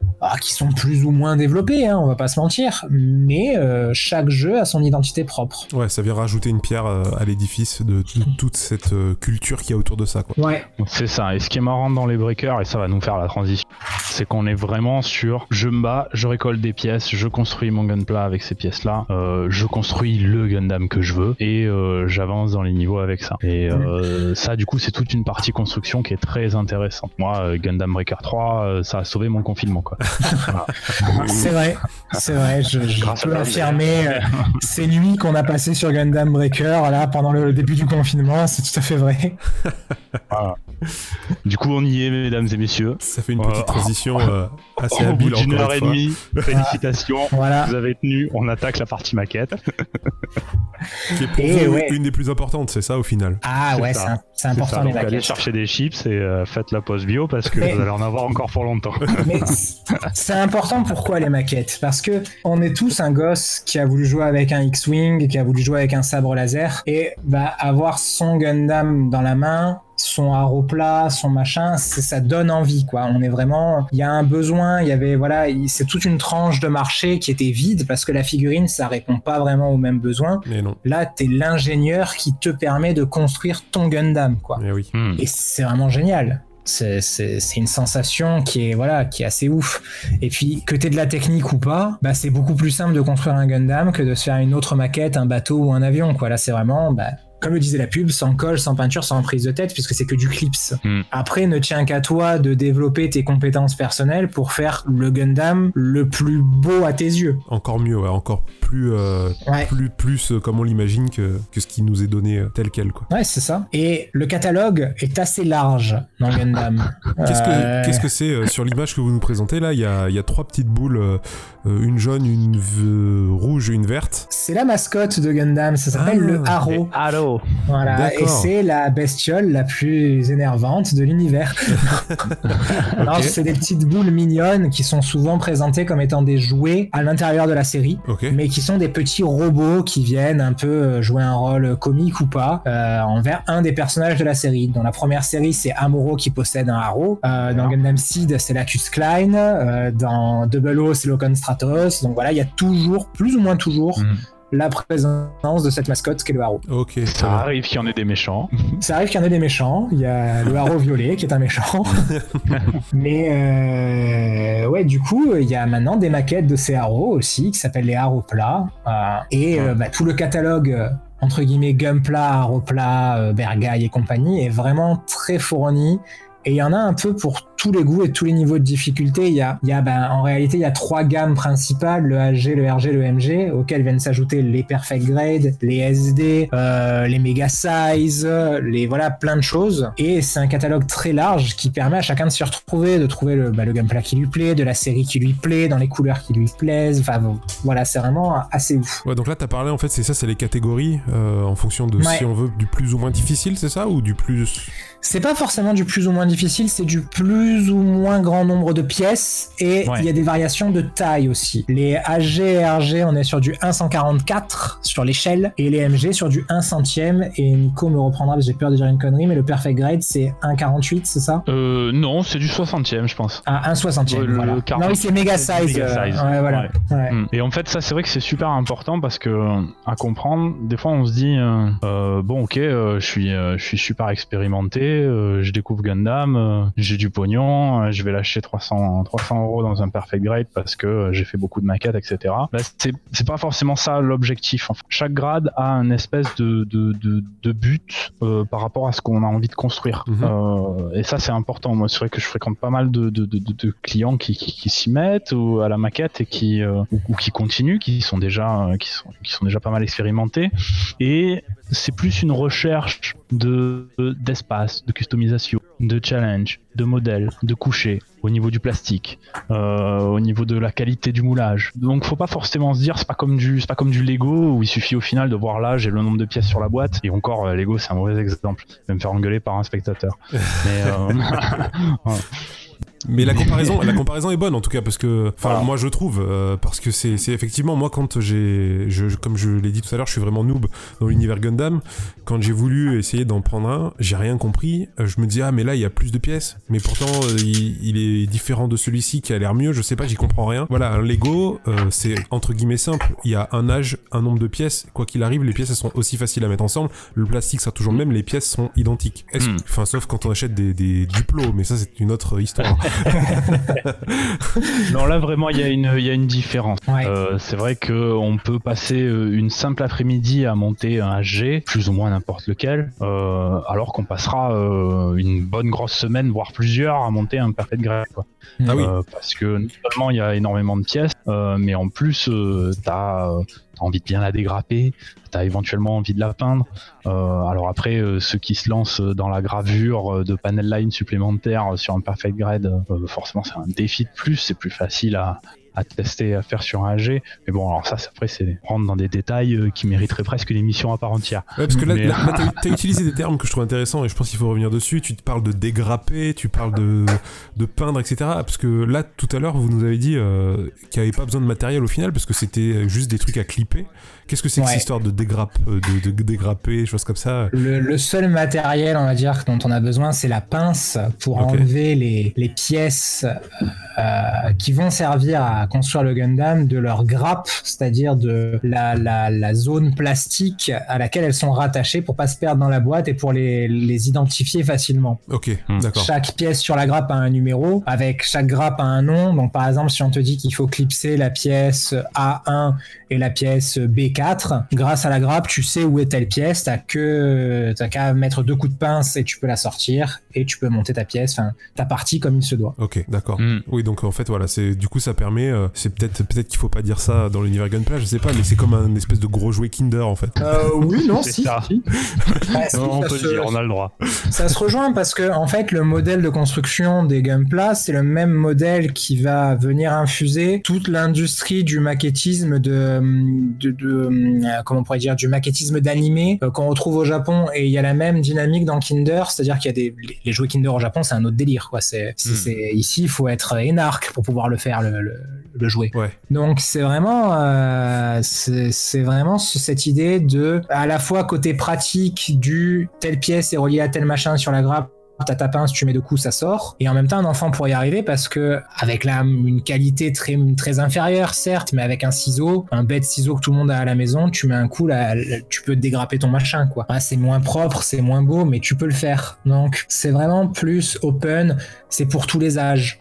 Ouais. Euh, c'est un peu la politique de, bah de, de Bandai sur ça. Mm. Bien sûr que c'est pour se faire du pognon, mais euh, moi qui suis allé au Japon plusieurs fois, qui ai vu les boutiques de Gundam là-bas, bah il y a des pères avec leurs fils, leurs filles, parce que c'est très unisexe. Il y a vraiment les, tout le monde qui s'y retrouve. Ah oui, c'est pour tout le monde. ils sont là, ils passent des après-midi à monter des trucs, quoi. Hein, D'ailleurs, du coup, tu es sur une Japo intéressante, puisque c'est un petit peu le processus de, de, fabrication. Et toi qui es allé au Japon et du coup qui a, qui a, pu voir ce, ce, système de, de mm. de moules, de plastique, du coup, tu peux peut-être nous en dire plus sur. Euh, ah oui, c'est vraiment, bah, c'est vraiment comme il le présente, c'est-à-dire que les Gunpla, ça vient d'une seule usine. Bon, maintenant deux, si je dis pas de bêtises, qui sont des usines dédiées à la fabrication de maquettes. Et c'est un plastique est très particulier. Quand on a l'occasion d'aller à Tokyo, à ce qui s'appelle maintenant la Gundam Base, on peut vraiment toucher le plastique, voir des moules, voir comment c'est fait. Il y a vraiment ce souci du détail, de la précision. Chaque moule a un nom. Il y a pas mal de vidéos sur internet qui montrent comment on fabrique telle ou telle gamme de produits. Donc euh, non, il y a vraiment une volonté d'excellence ou en tout cas de faire au mieux. Alors euh, le Gunpla, ça vaut ce que ça vaut. Hein. Les, les, modèles HG, ça reste du domaine du raisonnable. Et puis après, on, on, monte dans les 60, dans les 100, dans les 200, dans les 400 euros. Hmm. Mais pour avoir quelque chose déjà de très sympa, euh, il y a des kits à 15 euros qui sont extrêmement bien. Tu passes ta journée, tes deux jours à le monter, puis après tes quelques jours à le customiser ou pas. Euh, donc tu t'es très content avec ce que t'as, quoi. C'est assez impressionnant parce que tu, tu dis, tu donnes des prix comme 15 euros, ça peut, il y a une, une, fourchette qui est assez grande, hein, mais si ça part à 15-20 euros, euh, c'est quand même fou de se dire qu'on va pouvoir avoir un jouet articulé à monter, bien sûr. Hein, il est pas dans sa boîte tout fait, mais on va passer du temps à le monter, on va kiffer, et en plus après on a un truc cool, quoi. Au Japon, pour être précis, le dé des prix pour avoir du HG, donc de, du 144 comme tu as pu le monter. Euh, on est sur 6,50€. Ah oui. Le premier prix, c'est 6,50€ au Japon. C'est-à-dire, c'est à peu près 800 yens. Voilà. Et après, bah, ça monte. Euh, toute cette gamme HG, je pense que les plus chers, on doit être à 40 euros, 40, 45 euros pour les, les HG classiques, les plus chers. Après, il y a des HG très particuliers qui valent beaucoup plus cher, mais pour le classique, on est là. Le RG, le MG, on est entre 30, 70, 80, 100, 120 euros. Et après, ça fait que augmenter. Mais tu augmentes pour avoir vraiment un plus tu payes pas rien du tout, quoi. Ouais, c'est pas. Il y a très peu de euh, kits. Euh, il y a très peu de kits qui sont euh, qui devraient coûter moins cher que ce qu'ils coûtent, quoi. Tu viens vraiment payer le détail de la pièce, quoi. Ok. Et, sa qualité, la façon dont elle est dont elle est dont tu vas la détacher. Ce qui est marrant, moi je fais pas mal de, modélisme entre guillemets complet de façon à part entière. Le défi le plus sympa que j'ai trouvé dans le Gunpla, c'était justement de le monter sans avoir recours à aucune technique de, peinture, de, collage. Et c'est vrai que monter son gunpla de façon la plus propre possible, la plus le mettre le plus en valeur possible, sans y apporter de peinture, de, colle, de décor, etc. C'est un, super défi qu'on peut réaliser avec n'importe quelle maquette de n'importe quel grade au final. Ouais, c'est-à-dire que on peut, si on fait ça proprement de base, on a déjà un truc cool. C'est pas euh, Ouais. la maquette où on se Ouais, dit putain merde, il faudrait que je. Si je, suis mauvais en peinture, je vais pas la peindre, mais ça serait tellement mieux quoi. Là, Mm. de base, c'est top. C'est ça en gros. C'est ça. Ah ouais, complètement. C'est tout l'intérêt de la gamme, j'ai envie de dire. Le HG, c'est vraiment d'avoir un truc de base qui te donne envie et de continuer, mais t'as vraiment déjà des couleurs sympas, de- de- des articulations très sympas, enfin voilà. Moi, je suis vraiment étonné euh, par les articulations, là, par celui, euh, par exemple, que tu montres euh, dans une, sur l'image tout de suite. Il y a vraiment des articulations incroyables euh, que même des figurines qui coûtent assez cher, euh, soi-disant articulées, ne peuvent pas poser, quoi. Mm. C'est vraiment impressionnant. Je pense Alors, il y que a c'est... Joachim dans le chat là qui parle de qui parle de P Bandai là Joachim dans le chat c'est euh, des versions du coup exclues euh, Ouais. qui sont pas évidentes à avoir euh, en France bon on peut y arriver et du coup ça vient- ça vient rajouter à chaque fois une, une couche de plastique différente comme on disait tout à l'heure ou, euh, ou des accessoires euh, divers et variés qui eux pour le coup sont trop coûteux Ah oui, largement. Il y a aucun P Bandai qui vaut son prix. Ça, par contre, euh, voilà, ça je le dis. Euh, à chaque fois que vous achetez un P Bandai, vous consentez à payer plus cher que ce que ça devrait payer pour quelque chose. Que ce pourquoi que vous il, a, il a quoi de plus ce P Bandai à part d'être une série limitée ou... Rien, c'est une série limitée, c'est tout. Ah, ok. ça, ça- il a rien du tout. C'est pas du plastique de meilleure facture, c'est juste un mobile suit, un mobile armor que Bandai a décidé De faire en quantité limitée. euh, de faire en quantité limitée, euh, voilà, dans une boîte qui est moins belle qu'une boîte à l'origine, et de dire, bah voilà, c'est un P Bandai, le HG, il vaut 75 euros. Dernièrement ils ont fait quoi? Ils ont fait euh, des boutiques de fringues ils avaient ils avaient pas fait les équipes de baseball aussi? Ouais, les Euh, équipes- sur toutes les les équipes de baseball, là, ouais, ouais, ouais. Il y a, il y avait, un Gundam à le- à l'effigie d'une équipe de baseball euh, voilà Et ça encore, c'est peut-être les, les P Bandai que je trouve le plus intéressant pour les Japonais, parce qu'il y a ce côté de on est fan de l'équipe, on a le, on a, on a le Gundam de l'équipe. Pareil pour les gens qui sont fans, et ça existe, de, euh, de Convini, c'est-à-dire de toutes ces supérettes qui sont ouverts à 24, 24, 7 sur 7 au Japon. Il y a des P Bandai exclusifs à certains Convini. Il y a le, le Ouais. Bandai 7-Eleven, enfin, il y a le Gundam 7-Eleven, il y a le, le Gundam Unicorn 7-Eleven, il y a le New Gundam 7-Eleven, il y a le Hmm. Bergai 7-Eleven. Donc voilà, c'est moi je pense que l'épée Bandai c'est surtout une excuse de Bandai de proposer quelques kits qui savent que les gens veulent et de tirer beaucoup plus de pognon. Enfin, je veux dire, moi je me suis fait ouvrir en deux parce que comme un bon pigeon, j'ai acheté un Talgis 3 P Bandai. Bon, je l'ai payé 80 euros, je n'en regrette rien. Voilà, je- On regrette Et- pas dans tous les cas. mais je sais que je suis un pigeon. Et du coup, j'ai une question. Si on vous pose, on vous donnait le défunt, on, vous avez plus le choix, vous devez monter qu'une seule gamme ju- jusqu'à la fin de votre vie, vous aurez plus accès, accès qu'à celle-ci. Laquelle vous choisissez? Ah bah le HG. Non, moi le HG sans hésiter. Le, Ok. le- Sans hésiter. Ah ouais, le HG mais vraiment sans hésiter. Donc c'est quoi? C'est la, que- c'est la gamme la plus petite, c'est ce que tu disais, non, celle qui départ. ouais, euh, c'est la gamme la, la plus petite, la moins chère. Ouais. Mais moi j'ai un leitmotiv, c'est que le gameplay c'est la liberté. Et euh, la gamme qui permet d'avoir le plus de liberté avec le gameplay, Ouais. c'est le HG. Donc du coup, je pense que c'est celle qui est faite vraiment pour connecter les gens. On peut avoir tous un Zaku 2 et il aura jamais la même tête. Et on peut pas tous avoir un Zaku 2 en MG à 40, à 50 euros. Par contre, on peut tous avoir un Zaku 2 à 10 euros. Ouais, Hmm. ok. Et toi, Nico? Bah, il a forcément raison. C'est clairement le LG qui est plus là. pour- C'est vraiment le, plus- le, le format le plus versatile, celui avec lequel on peut faire le plus de choses, celui qu'on va- on va pas culpabiliser si on pète une pièce. Voilà, j'ai pété ma pièce, je la refais, c'est pas un problème quoi. Euh, J'avoue être fan du RG moi perso. Donc c'est la même échelle, mais avec le double de pièces, euh, ce qui permet d'avoir une espèce de de, de, de mise au point quand on quand ta maquette à un mètre euh, qui est un peu un peu plus définie. Euh, voilà, tu peux faire la même chose, presque la même chose avec du RG, euh, mais il faut deux fois plus de temps. Donc on va dire que si je vis vieux le RG et si je vis normalement le HG. Mais ouais, du coup, le, le, le- là, ce ce qu'on voit un peu à l'image derrière, là, tu vois quelques grappes.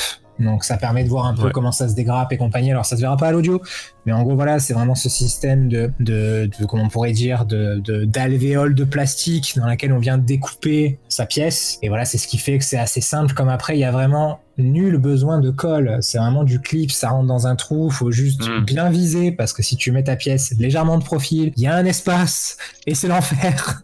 Alors, Ouais. Mais D'ailleurs, j'ai une question par rapport à ça. Euh, il se trouve que euh, fut un temps, euh, j'avais mis la main sur des très vieux euh, gunpla et eux, en revanche, ils avaient besoin de colle. Donc c'est nouveau ce système où il y a plus de colle ou c'est un truc euh, qui, qui, depuis le départ ça, ça a été voulu ou c'est nouveau? Enfin, je sais pas trop. depuis très longtemps, en fait, il y a des gun, il y a des gunpla sans colle. Il y a, il y a, il y a pas beaucoup de gunpla qui sont obligatoirement avec de la colle. hein. Ok. Je, je vois que quelques très vieux kits de mémoire qui sont comme ça. Je sais qu'il y a une version de 79 du, euh, du Gundam qui nécessite de la colle, mais c'était vraiment une version préliminaire. Après, j'ai pas souvenir qu'il y ait tant de kits que ça qui nécessitent obligatoirement de la colle. Ok. Ouais, l'Easy Clip a été très vite adopté. euh. Ouais, bien sûr, bah, c'est- c'est beaucoup plus accessible en plus. hein. Hmm. Ok. Est-ce que vous aviez encore Oh. quelque chose à dire euh, sur les maquettes? J'imagine que oui. Ouais, dernière chose. T'imagines Ah, bien. Euh, J'aime bien là, comment mon ordi a bugué. Attendez, je me suis dit, il y a un diapo qui va disparaître. Mon ordi a de rendre l'âme. Par Ça, va revenir. Ça va revenir. Et en fait, voilà, sur la prochaine, ça montre vraiment cette espèce de, de, de- de fourchette de prix euh, et de fourchette de taille qui est intéressante parce que ça dépend aussi comment on veut, euh, comment on veut meubler son appartement, comment on veut le décorer. Des fois, on se dit, tiens, je vais m'acheter une, une résine euh, de 30 cm à 300 euros, et puis on se dit, mais attends, à 300 euros, j'ai éventuellement un pas de 40 cm à mettre. Et lui, il va être articulé, je vais pouvoir changer de position, quoi. C'est ce que c'est du Kenny West, euh, ouais, c'est exactement ça. c'est exactement ça. Donc on peut partir voilà du, du, du no grade. Euh, du coup Tom fait une belle transition parce que effectivement dans la maquette il y en a des, y a des, des très forts. Il y en a qui sont plutôt balèzes. Et au Japon, il y a un événement qui s'appelle le, le GBWC. Donc c'est le Gunpla Builder World Cup. Mhm. Et euh, ça met euh, en preuve donc les meilleurs euh, les meilleurs builders continent asiatique et pas que d'ailleurs puisqu'il y a des Ouais, maintenant c'est. Open Series, donc voilà, il y a des gens du monde Series. entier.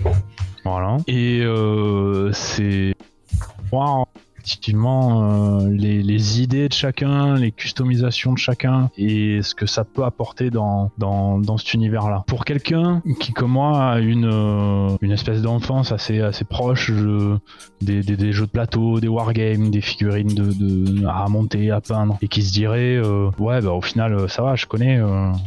C'est bon, je m'achète un- un- une maquette de, de Gunpla, je la monte, je, sais. Bah, à ces personnes-là, moi j'ai envie de leur dire, tentez quand même le coup parce que ça apporte quelque chose de, supplémentaire. Moi, ça m'a apporté quelque chose de supplémentaire et avoir ces concours, avoir ces, ces builders-là, on se dit, tiens, euh, lui il est complet, lui il lui manque un truc. Ça peut venir en complément un peu comme un, un peu comme un théoricien de la musique qui euh, se fera enseigner euh, la pratique de toutes les de tous les instruments. En fait, il y a cette Ouais. espèce de, de, de, de complément de, de, de compétences dans le modélisme en tout cas qu'apporte le gunpla. Et ça, je trouve que c'est assez fort. ouais. Surtout qu'en plus, forcément, vu que c'est les Japonais et qui sont aussi démesurés que les Américains là-dessus, ils ont au niveau de, de leur de leur convention de compétition euh, des, des, des formats qui laissent vraiment court, comme disait Tom, à la, à la liberté. Euh, voilà, le gunpla, c'est vraiment la liberté avant tout. Donc, euh, tu peux avoir des boulets avec un diorama de, de 60 cm sur 60, ça fonctionne quoi. Incroyable. Ah oui, non mais si tu veux avoir ton Gundam euh, qui, qui à la base, ben, le Gundam, celui de la première série, on va dire, et tu le transformes entièrement, t'en fais un Mickey, y a rien qui t'en empêche. Hein. C'est Ouais. fou ça. Ils ont d'ailleurs sorti un Hello Kitty. euh, Oui, qui est du plus bel ouais. effet. Ouais, j'ai vu, j'ai vu euh, en cherchant un peu sur internet que quand on tape Gundam et un mot à côté, on trouve souvent Ah un résultat. Euh, Ça, Gundam Star la- Wars, il y a Gundam euh, Ah n'importe oui, quoi. c'est la trouve, règle euh, universelle, ça. C'est comme, euh, c'est, c'est, tu- je sais pas, c'est le premier truc que ces grands enfants qui avaient des maquettes ont essayé de faire. Tu leur as donné une maquette qui représentait le robot qu'ils aimaient le plus, ils se sont dit, mais moi, je veux mon robot. Mm, Donc, du coup, ils l'ont peint. Et puis après, ils se sont dit, mais mince, mais moi, je veux qu'il ait des bazookas. Attends, ils ont rajouté des bazookas. Et après, il y a un moment où c'est devenu la liberté. et du coup, j'en profite pour le plaisir des yeux. J'ai mis des petits trucs qu'on a fait Nico et moi. Ah, trop Ah, bien. Je savais pas si c'était vous. ouais, ça. c'est vrai. Donc, euh, très modestement, on fait nos trucs de nos côtés. euh, Du custom donc. voilà, un peu de custom. Ben, il y a toujours vraiment cette idée de le gunpla, c'est la liberté. Enfin, je sais que je le répète, mais voilà, le gunpla, c'est fait pour t'exprimer, pour montrer comment t'as envie que ta maquette elle soit, qu'est-ce que tu veux montrer de toi, qu'est-ce que tu veux montrer aux autres. Et moi, je sais que ça a toujours été un besoin de, de montrer ma personnalité dans ma maquette. Et j'aime ça, j'aime avoir euh, mon Wing Zero qui est avec sa couleur violette que j'aime beaucoup, qui a une épée en plus de son pistolet parce que j'aime les Gundam qui ont des épées. Enfin, voilà, j'aime ça. Et je pense que c'est un besoin qui est qui est existant chez tous les fans de Gundam. Euh, J'en profite pour dire quelques mots, euh, sur une association qui s'appelle Mokei Senshi, qui est une association euh, de francophones mais belges et qui font de la de la customisation de maquettes, mais pas que de Gundam, mais vraiment ils font, bah, ils montent des maquettes, mais ils font de la customisation aussi et euh, qui font un travail de dingue quoi. C'est-à-dire que on est des amateurs et eux c'est des amateurs passionnés aussi et c'est des mecs ultra sympas. Tu as besoin d'une technique, ils te répondent. T'as besoin d'un truc, ils te répondent. Donc vraiment voilà, allez voir leur Facebook, c'est vraiment très bien. Ça fait partie des nombreuses associations. Il y en a une autre, on en dira deux après parce que c'est les, les, papas, c'est les darons du Gundam Game, donc ils ont pas besoin d'être présentés, mais on parlera d'eux. Et mais voilà, franchement, euh, allez voir ces gars-là, c'est des, des, gars qui se débrouillent. Si vous êtes vers chez nous, dans la région sud, venez nous voir nous. On, on essaiera modestement de vous expliquer comment on fait nos trucs. Et euh, oui, voilà, le gameplay c'est la liberté. Il faut que ton Gundam il te plaise, il faut que ton gameplay il te plaise, il faut que t'aies envie de monter dedans. Et nous, c'est ce qu'on essaie de faire. Et je pense que c'est comme ça qu'il faut voir le, le gameplay game. Ouais, je, même au-delà, hein, j'y reviendrai après, mm. mais euh, vas-y. Euh, je pense qu'effectivement, ça, le, les robots incitent à ça, en général. Ouais, ouais. Bah, c'est des jouets pour petits garçons avec. Euh... C'est parce que c'est des jouets que tu peux les jouer sérieusement. ouais, c'est vrai. Je, je, cite plein de fois des épisodes de Gundam, ça c'est une citation qui vient d'un épisode de Gundam, mais ouais. c'est parce que c'est des jouets qu'on peut y jouer sérieusement. Ouais. Et du coup, pour peut-être euh, finir un peu le truc, là, pour parler, voilà, encore une fois d'une association, les, les darons du Gundam Game, c'est l'AEUG, qui est une association, donc c'est l'association pour l'essor de l'univers Gundam. C'est vraiment les mecs qui ont fait connaître Gundam en France. C'est je, je, je, pense qu'on leur doit toutes les adaptations en Blu-ray qui, qui, ont vu le jour ces dernières années. On leur doit des stands fantastiques à Japan Expo. On leur doit plein de choses. Et euh, c'est des mecs qui sont ultra sympas. C'est que des passionnés, que des mecs bien, que des gens bien. Pas que des mecs, hein, attention. voilà, c'est que des gens bien. Et euh, c'est toujours un plaisir d'aller sur leur stand à Japan Expo. Avant à Japan Expo Sud, maintenant qu'à Japan Expo. C'est des gens qui te reçoivent, qui partagent leur passion, qui t'expliquent, qui te montrent des trucs que tu verras jamais ailleurs. Parce que comme c'est des passionnés, c'est des collectionneurs ils ont des, des artbooks, des caractère books, des databooks, des, des maquettes, des trucs d'un autre monde, quoi. Mais ils sont très ouverts. C'est une association à la base de Montpellier, si je dis pas de bêtises. Oh. Et euh, ils ont un peu plus la classe que les autres parce que Yoshioki Tomino fait partie de cette association. Incroyable. Comment, comment ça s'est passé? Alors, il s'est, Tomino est venu, si je dis pas de bêtises, l'année dernière à Japan Expo. Mm -hmm. Et euh, c'est l'AEUG qui gérait toutes les conférences de Tomino. Et euh, c'est là que le rapprochement s'est fait. Il a dit, bah, je m'inscris. Et du coup, voilà, il est membre de la UG. La classe. Ouais, non, c'est vraiment, c'est vraiment des gens très bien qui ont Facebook, Twitter et compagnie. Donc, allez les suivre si vous êtes fan de Gundam ou que vous voulez découvrir. C'est vraiment des gens qu'il faut, euh, qu'il faut suivre. C'est des gens très sympas. Eh ben, écoute, euh, c'est très cool d'en parler en tout cas. Euh, tu as dit que on pouvait venir vous voir tous les deux euh, pour discuter, pour voir un peu ce que vous faites. Où est-ce qu'on peut faire ça? J'ai la réponse, mais. Nico C'est à moi? Ah, ouais. On peut faire ça à l'entre du Snorgle à Marseille. Moi, j'y suis tous les jours quand c'est pas le confinement, ouais. du mardi au samedi euh, de 11h à 18h30 et Tom y est euh, un jour sur trois, un jour sur deux. ouais, c'est-à-dire que comme moi-même, je, je, fais un métier qui n'est pas du tout prenant et qui ne m'intéresse absolument pas, euh, je passe souvent. Donc on, on, peut venir vous voir un peu pour vous poser des questions. Tu vends aussi euh, des maquettes? Ouais, ouais, clairement. On essaye d'un, on a trouvé un fournisseur fiable là récemment et on essaye de proposer un maximum de, de modèles, ouais, à tous ceux qui sont intéressés et surtout de réunir une espèce de communauté euh, marseillaise plus plus, une communauté PACA, ouais. en tout cas pour euh, faire des ateliers et, et, et partager euh, passion et technique. Ok, super. Ouais. Donc quand j'ai du stock, que... c'est exact. voilà, quand, quand tu as du stock.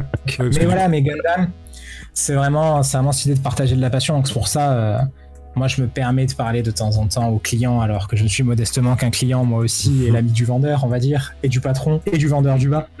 Mais voilà c'est vraiment cette idée que Gundam ça rapproche les gens. Du coup euh, voilà faut pas hésiter. Si vous êtes dans le coin vous avez une question vous passez vous serez toujours bien reçu. Sauf les jours où on n'a pas envie de vous parler.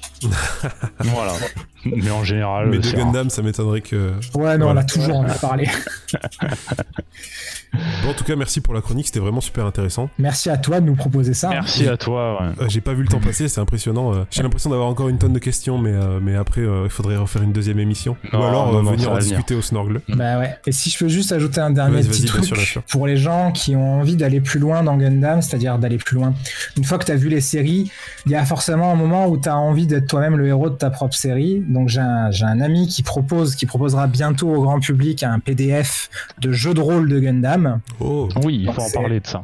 C'est en cours d'élaboration pour un produit définitif qui sera gratuit et disponible sur toutes les plateformes où on pourra le trouver. Mais voilà, c'est tout un système de jeu basé sur le système de Warhammer avec plusieurs euh, quêtes, enfin plusieurs campagnes initiales disponibles. Et voilà, c'est un ami qui s'appelle Marco qui a créé tout ça, qui a créé tout le bébé, qui nous le fait tester en, comité réduit de beaucoup de gens. Et je commence à le faire tester un peu dans le sud pour voir si ça prend et ça prend pas mal. Donc voilà, très bientôt, on va dire 2020, mais euh, allez, ouais, fin 2020, on pourra trouver le PDF un peu partout disponible pour que chez soi, on puisse se faire sa propre campagne de Gundam. excellent. Mais Ouais. ça, euh, ça serait cool qu'on arrive à, à le poster en commentaire euh, de, de l'émission euh, si un jour ça arrive. euh, voilà, hésite- Ouais. hésitez pas à, à me le repartager pour que moi je puisse le repartager aussi sur la page. euh, C'est cool, quoi. Si tout, tout ça, quoi. Si on arrive à partager tout ça. Euh, bah super. En tout cas, encore merci. Euh, Il y avait plein de questions dans le chat. euh, on a répondu à la plupart. C'était vraiment super. Encore merci à vous deux. Non, Ben, merci, merci à toi. Merci à vous, merci à toi. Et euh, voilà, faut vraiment garder à l'esprit que que Gundam, c'est avant tout une histoire d'amitié. Et euh, d'ailleurs, une petite citation de Lincoln euh, pour conclure. Euh, c'est une citation qu'on peut entendre à la fin d'American History X pour les plus cinéphiles d'entre nous. C'est une citation qui dit Nous ne sommes pas ennemis mais amis. Nous ne devons pas être ennemis. Même si la passion nous déchire, elle ne doit pas briser l'affection qui nous lie. Les cordes sensibles de la mémoire vibreront dès qu'on les touchera. Elles résonneront au contact de ce qu'il y a de meilleur en nous. C'est d'Abraham Lincoln et c'est avant tout de Gundam. Il s'agit parce que c'est vraiment ça. Voilà. C'est c'est avant tout l'amitié. C'est beau. Franchement, euh, bravo.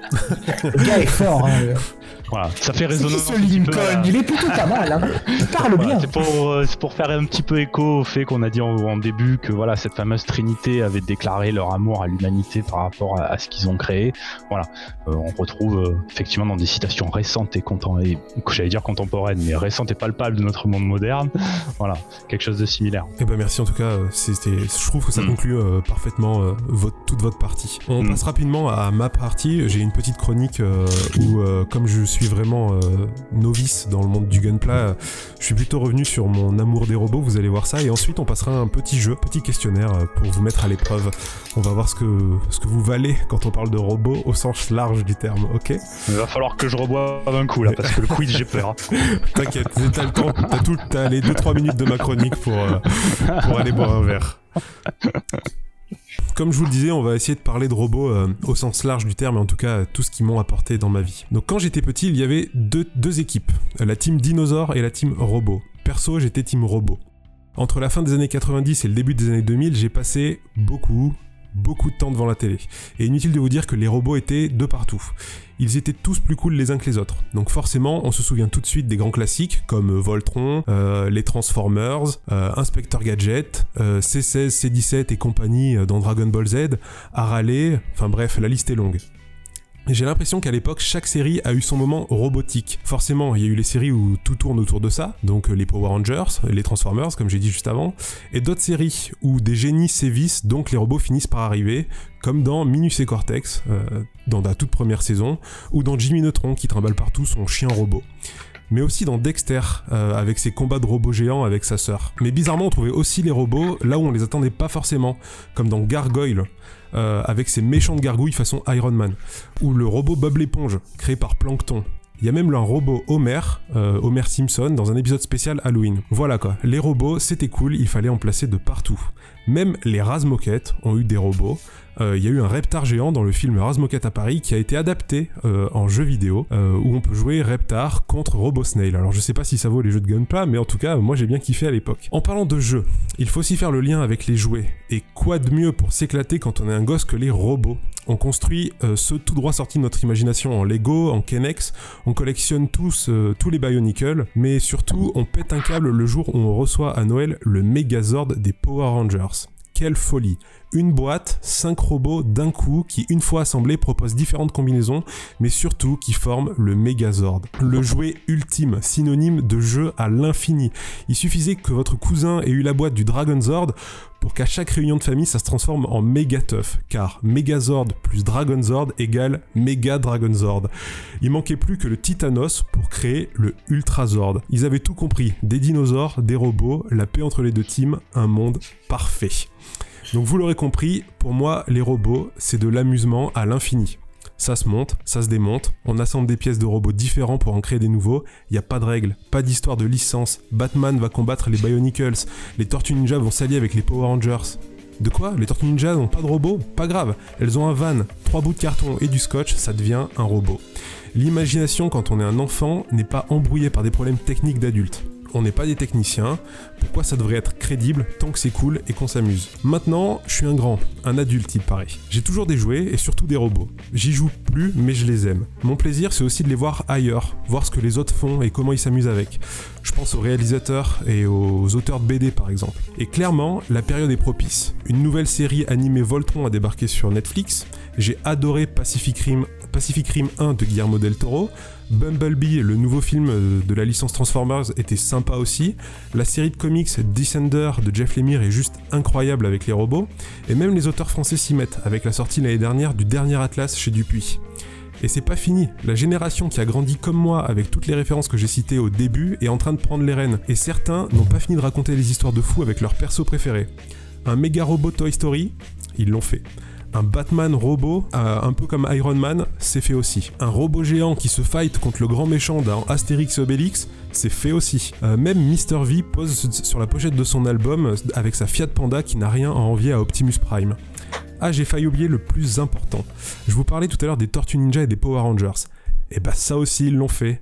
Franchement, on vit une époque formidable. Avec les Gundam, j'ai l'impression d'ouvrir une nouvelle porte. L'excitation n'est plus de jouer avec les robots, mais de les monter, de les transformer. Un peu comme si j'étais le concepteur. Les trois bouts de carton et le scotch sont transformés en pince coupante, papier ponce, euh, mastic, Dremel et peinture. Si les designs de ces robots c'est pas forcément ma tasse de thé, finalement c'est à moi d'en faire ce que je veux. Est-ce que je vais euh, passer cette nouvelle porte et m'engager dans cet univers qui a l'air incroyable? Franchement je sais pas. Mais apparemment tous les robots et leurs dérivés n'ont pas fini de me titiller et de m'amuser et de me faire passer du bon temps. C'est beau. C'est beau. Tu, m'as parlé d'amour, moi. Tu as parlé de Bionicle, tu m'as parlé d'amour. C'était ta déclaration d'amour à la pop-up culture. en tout cas, c'est ma, ma, déclaration d'amour au robot, parce que vraiment, c'est quelque chose qui m'accompagne, j'ai l'impression, depuis toujours. Euh, et ah dans tout ce que vous avez raconté depuis le début, en fait, je me suis reconnu avec l'aspect être euh, libre, euh, en tout cas d'inventer ce qu'on veut. Et les robots, mm. j'ai toujours eu l'impression qu'ils m'ont permis ça. Et comme je le dis à la fin, les Gundam, j'ai l'impression que vraiment c'était le, un peu la conclusion de toutes ces années passées à, avoir des robots, essayer de les mélanger. Là, en fait, on me propose de le faire. C'est fait pour, quoi. ah oui, euh, c'est vraiment ça. Voilà. Mais c'est beau parce que je trouve que tu mets bien en avant des trucs parce que, ouais, les, les, on a construit notre imaginaire autour du robot finalement et, et d'en arriver à un, jeu qui te permet, un jouet qui te permet de faire le tien, enfin, c'est un aboutissement, c'est vraiment le nerdgasm de tout petit enfant et c'est ah bah, génial. Et ouais, je, moi j'étais comme toi, j'étais fan de Power Rangers, j'étais fan ah de bah. Tortue Ninja, j'étais fan de Bionicle, tu m'as parlé d'amour. ah ouais, ouais, clairement. On a tous voulu être Tommy, le, Ranger vert, ou le Ranger blanc, ou le Ranger rouge de Zéo. Peu importe tant qu'on faisait partie de l'équipe quoi au final. Hein. Voilà, c'est ça. Ah oui. Bon en tout cas voilà c'était tout pour ma partie. On va tout de suite passer au quiz parce que ça fait déjà deux heures d'émission, c'est passé euh, tellement vite j'ai pas vu passer. Euh, donc le quiz. Euh, hop là c'est le moment où on se tape la honte et, où les mecs dans le chat ils ont les réponses et pas nous. c'est exactement ce moment-là. Je me suis creusé la tête longtemps pour ce quiz et j'ai trouvé un truc sympa à faire. Tous les robots, en général, euh, ont un matricule ou un nom euh, un peu compliqué. On les appelle tous pas par leur vrai nom au final. Donc moi ce que je vais faire c'est que je vais vous donner leur matricule et il va falloir deviner bah, d'où ça vient, de quel film, de quelle série, de quel dessin animé, etc. Ok? Oh, il dure. C'est absolument peur. Autant sur Gundam, je, me sens... je suis la trouille là. sur Gundam, je me sens à peu près serein, mais. on par exemple, on fait un test. Si je vous dis R2D2, vous me dites. Ouais. Bah, ah oui, R2D2. Voilà, Star Wars, c'est facile. Donc c'est exactement pareil, sauf qu'il y a des trucs très simples. Je pense que le premier, voilà, ça va sortir tout de suite, et vous verrez, il y en a des un peu plus compliqués. Euh, donc c'est parti avec le premier. Si je vous dis T1000. Ah bah c'est Terminator. Exactement. Vous voyez, c'est facile. Ouais, ça, pour l'instant, on est Pour l'instant, ça va. Franchement, bravo. Nous, d'essayer de jouer hein, dans le chat, bien sûr. Euh, moi, je garde un œil dessus. Si, euh, si je vois que mes deux invités galèrent, euh, on compte sur vous. un peu plus compliqué. Le robot s'appelle Awesome O4000. C'est pas Big O? Non. Non Awesome O4000. Il s'appelle Awesome- Awesome sans E O, Awesome 4000. Ah ouais, putain, non, je, ça me dit rien là. Nico, Ah, tu l'as pas rien du tout. Euh... C'est un Ça robot qui est plutôt fait de carton. Ouais. Awesome 4000, bon, je vous le donne. Ça vient pas de carton. Ça vient de Euh, South Ça vient Park. pas d'une série. Ah, j'allais dire, ça vient pas d'une fête en papier. ça, ça vient de Oh. South Park, c'est le robot Putain. de Cartman. Eh, mais je me rappelle de la scène, je me rappelle pas le nom du robot. Et il s'appelle Awesome O 4000, c'est marqué sur son, Ah ouais. sur son image de devant. C'est-à-dire Euh, qu'un robot qui s'appelle Awesome, ouais, ça prend C'est vrai, oui, non, c'est vrai. Alors celui-ci porte, il y a un petit débat, mais, euh, mais vous- on va voir si vous l'avez ou pas. Il s'appelle Ouais. le Cyberdine System Model 101. Cyberdine System. On peut aussi l'appeler Euh. le CSM 101. Alors, Cyberdine, c'est c'est Ah. Mais est-ce que ça n'a rien à voir, je suppose Euh, si, c'est ça, exactement. Ah ouais, non, c'est. C'est juste Cyberdine qui m'a aidé. hein. Voilà. C'est le Cyberdine. En fait, c'est le premier modèle. euh, ça serait le, le modèle. euh, alors, parce que là aussi, c'est compliqué. Il y a un truc entre le T800 et le T101 qui serait le même Cyberdine. Il y en a un où, en gros, c'est le même, mais il y en a un avec la peau et l'autre sans la peau. Voilà. Et lui, ça serait D'accord. avec la peau. Donc c'est Schwarzy. voilà. En gros, c'est ça. Nice. Ok. Euh, Est-ce que vous connaissez, facile, très facile, je pense, le HAL 9000 HAL 9000. 1000. Euh... Ça me fait penser à un truc, mais je sais plus comment ça s'appelle. C'est pas. Ça, ça vient d'un film? Ouais. C'est c'est- ouais, bah ouais. Et là, Euh, et là, c'est pas facile parce que c'est un robot qui a pas de. c'est un de- film avec Mao, truc- avec l'acteur qui joue. Mahoney dedans. Euh, alors là, je pourrais pas te dire là, mais euh, Moi, je l'ai pas du tout. c'est pas un robot pas- physique, c'est plus une intelligence artificielle, mais c'est considéré comme un robot dans la dans les Ouais, mais classements que j'ai j'ai pas vus. le. J'ai pas le nom du film. HAL Je- 9000. Il y, a un, que épi- je- il y a un épisode des Simpsons où il y a euh, Bart ou Homer, je sais plus, qui, est- qui rentre dans la maison qui est contrôlée par un œil rouge. Est-ce que c'est pas cette Ah, référence-là c'est une référence à ça exactement, ouais. c'est dans, Bah Alors, deux- j'ai pas le film. c'est dans 2001 l'Odyssée de l'espace, Ah oui. C'est- d'accord. l'intelligence artificielle euh, du vaisseau. Oh là là. HAL 9000. Bon, je vous en donne un un peu tricky là pour le prochain. Franchement, si vous l'avez euh, même dans le chat, euh, c'est assez énorme. Donc, c'est un robot qui s'appelle 2716057. Euh, c'est pas le code postal de la Meuse, ça Ah, pas mal. J'aurais dit le Périgord. Euh... 271057. 271057. Allez, c'est dans une série d'animation.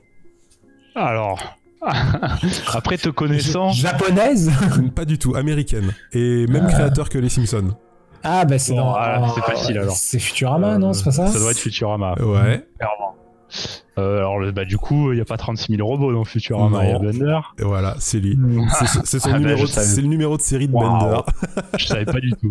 Bah, en même temps, c'est impossible à savoir. euh, C'est dans un tout petit dessin qu'on le voit. euh, mais bon. je l'ai trouvé. Je me suis dit, c'est rigolo de, de vous le montrer. Ah oui, oui. Ensuite, alors là, c'est un nom. euh, normalement, il y a des chances que vous le trouviez vite. On va voir. Il s'appelle Waste Allocation Load Lifter Earth Class. Waouh. tu m'as perdu à Location. Wa- Waste. Waste Allocation Load Lifter Earth Class. Ok. Il s'appelle Walek. Ah, Euh, West Allocation LOL Earth, Earth Class en un seul mot. Class. Et t'y es presque. Ah, bah c'est Wally. Et oui, exactement. c'est Wally. J'avais jamais fait gaffe que les lettres de Wally ça voulait dire un truc. Et oui, c'est en gros un, un robot qui lève les poubelles, quoi. Ah, c'est pas mal. C'est donc Wally, qui est un, un lifter euh, Earth Class. Putain, c'est la classe. Euh, Est-ce que vous connaissez celui-ci? Vous allez, je pense, tout de suite trouver euh, la licence, en tout cas. Le C2B5. Alors, c'est de, de Star Wars, je suppose. C'est dans Star Wars, oui, mais il faudrait être un peu plus précis sur celui-ci. C'est Oh, 2B5. Bah, c'est calé. C'est. François, il a Ah, la je- réponse dans le chat, je suis sûr. François je répond. pense que C'est- oui. C'est 2v5. Je pense Je que oui. tente un truc, c'est pas celui dans Rogue One Alors, c'est dans Rogue One, effectivement, mais lequel? C'est le, c'est l'humanoïde dans Rogue One? Non. Le non? Ah. Alors je Euh, sais pas. C'est le le, le, bah, le le petit le petit robot impérial là. Ah, C'est pas un, ça c'est un petit robot, effectivement. Enfin, petit, oui ou non, qui fait la moitié de. La, la- enfin, il doit faire, je sais pas, 60 En cm. Quoi. Mati, il fait combien Ah, une mini-mati, parfaitement. Voilà. C'est dans Rogue One. Alors, je vous le donne aussi parce qu'il est pas facile. C'est en fait une version de R2D2, mais en tout noir, euh, version impériale. Il s'appelle Ah C- ouais. C2B5. Je voyais pas celui-là. Ouais. Euh, Mais dans le film, ils disent pas, hé, toi, le droïde. Non, je, alors, je sais pas s'ils disent et toi c'est 2B5. Je pense qu'ils lui parlent pas parce qu'ils le considèrent même pas vu que c'est juste Ah, voilà, un robot quoi. Mais c'est la version élégante de R2D2 en fait. C'est la version classe. c'est R2D2 qui va en soi. Ah, sur Smoking. Voilà. Ouais. bon, celui-ci, je pense que vous l'aurez. Ça s'appelle Eva Unit 01. Oh. Bah, c'est l'EVA 01. Voilà, je, je m'en doutais qu'elle était stupide cette euh, question, mais en même temps, euh, c'était. D'ailleurs, j'en profite, un petit message à mon fournisseur. euh, Si pas la version G limitée euh, le mois prochain, je vais râler. Est-ce que c'est celle que j'ai mis en, en photo? Parce que j'ai trouvé qu'une image sympa d'une boîte RG, Alors, Ah je ouais. pense que ça doit être celle-là. Je la vois pas encore. elle devrait pas tarder à arriver. Oh là là. Parce que je l'ai, je l'ai pas vu dans le, dans le colis précédent. Ah. Euh, ni dans le colissange de ce mois-ci, je suis un peu angoissé. euh, voilà, j'espère vous proposer euh, au magasin bientôt euh, Ah, surtout qu'elle a l'air stylée. Hein. de l'EVA 01. Ouais, ouais, ouais, clairement, clairement. Et un petit message aussi euh, à mon patron, on lui passe le coucou, mais j'achèterai pas la version 2 si je reçois pas la version 1. Voilà. ça se tient, non, ça se tient le c'est parfaitement logique.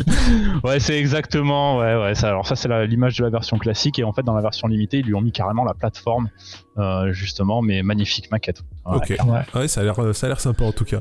Pensez du beau matos. Alors, on passe au suivant. Il s'appelle K2SO. Ah si, ça, ça me parle ça. Bah oui. Euh, K2SO, K2SO, ça va me revenir, ça va me revenir. Euh, K2SO.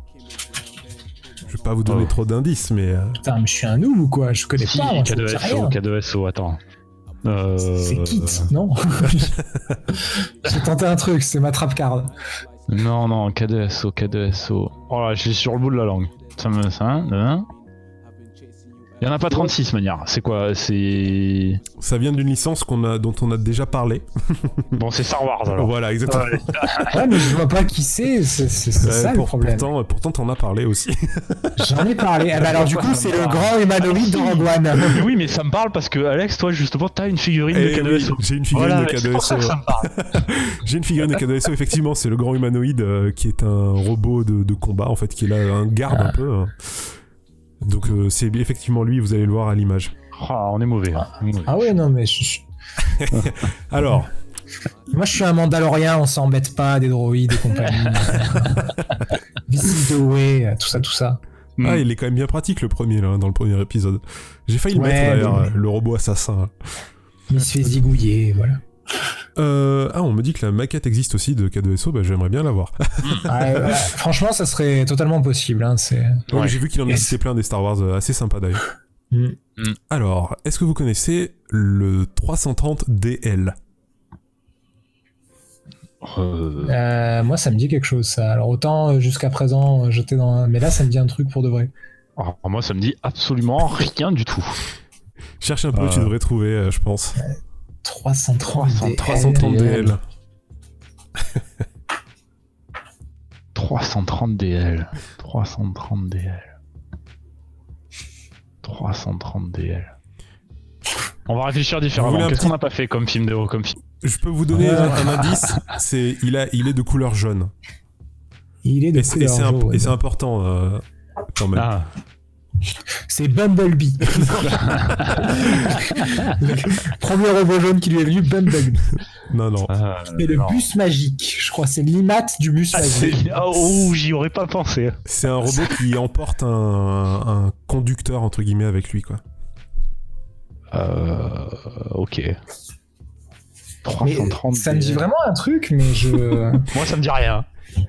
Est-ce qu'il y a eu Mais, des euh, travaux récemment vers chez toi? Parce qu'en fait, le 330DL, c'est une Ah, mais pelle oui, sur chenille Caterpillar. Mais oui, mais bien sûr C'est comme un... Mais oui, mais je vois tout à fait, putain. C'est une pelle, voilà, mécanique sur chenille Caterpillar.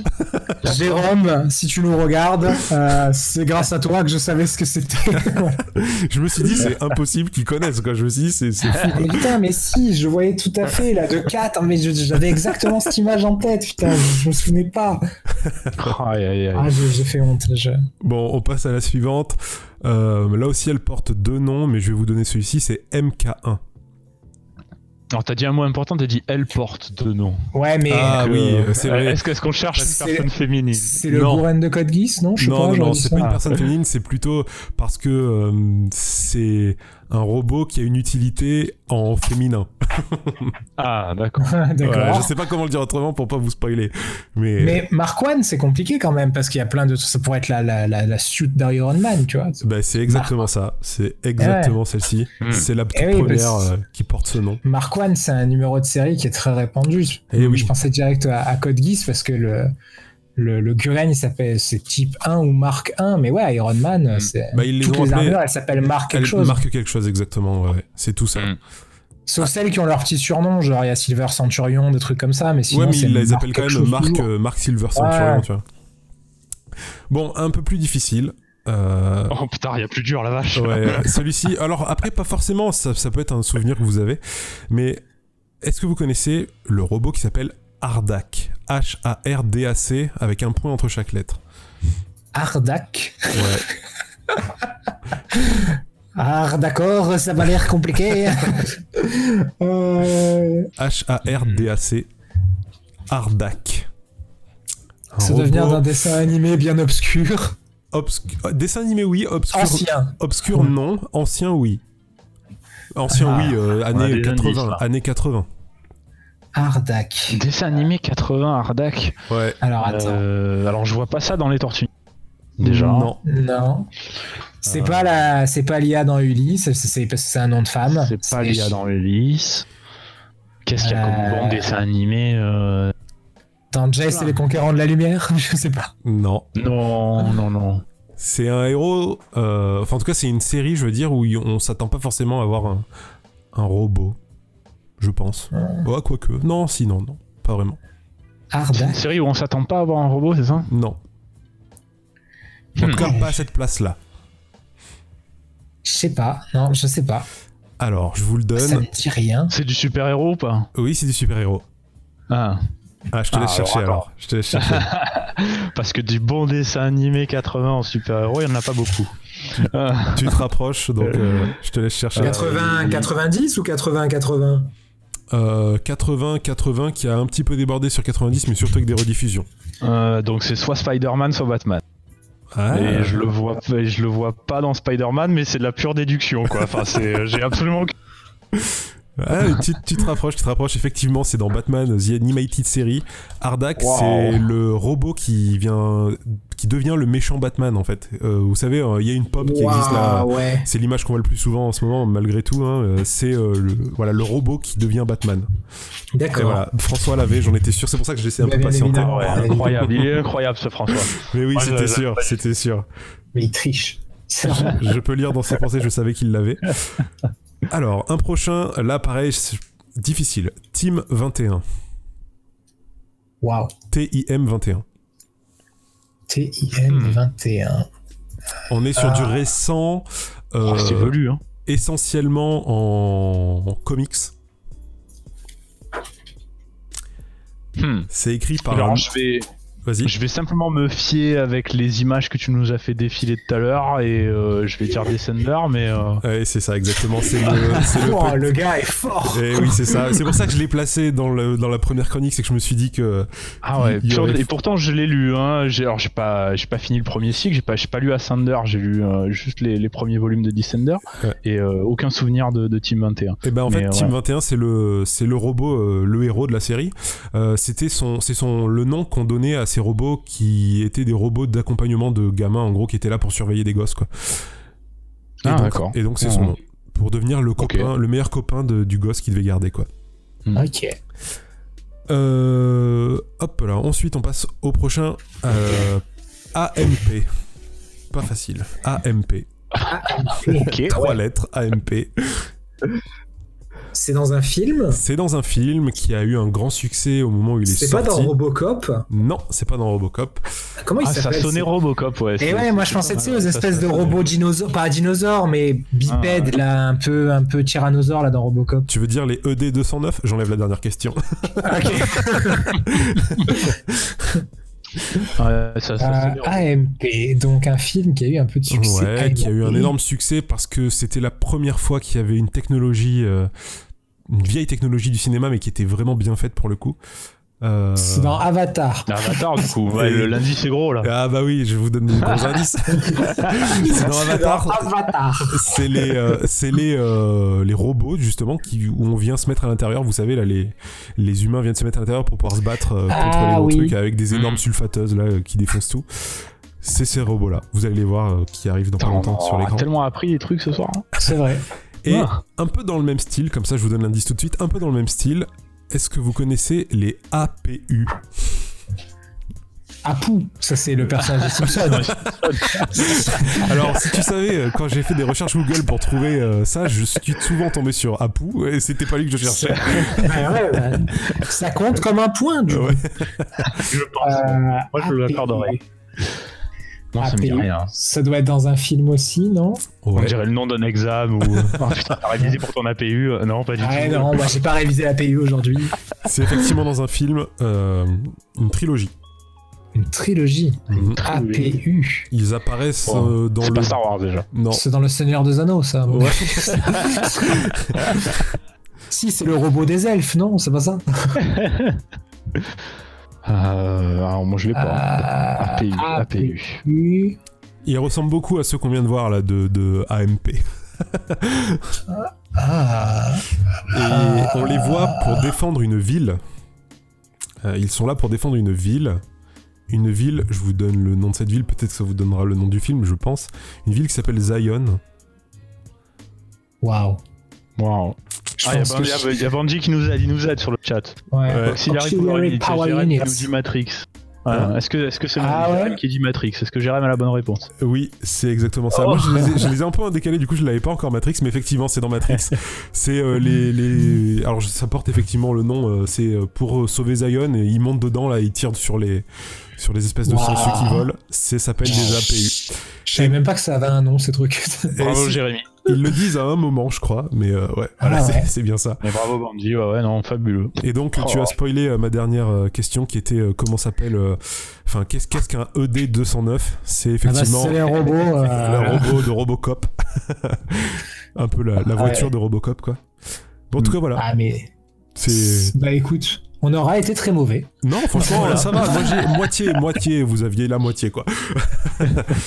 non, franchement, c'est bien. En tout cas, euh, merci euh, encore d'avoir d'avoir été là. C'était très cool. Merci à toi, merci non, à merci à tous de nous avoir invités, merci aux gens d'avoir été là, merci. Merci, à tous ceux qui sont restés Ouais. euh, jusqu'au bout. Il y en a beaucoup qui sont restés jusqu'au bout. Franchement, bravo. Hein. Euh, Merci fait- à ça ma fait très maman, merci.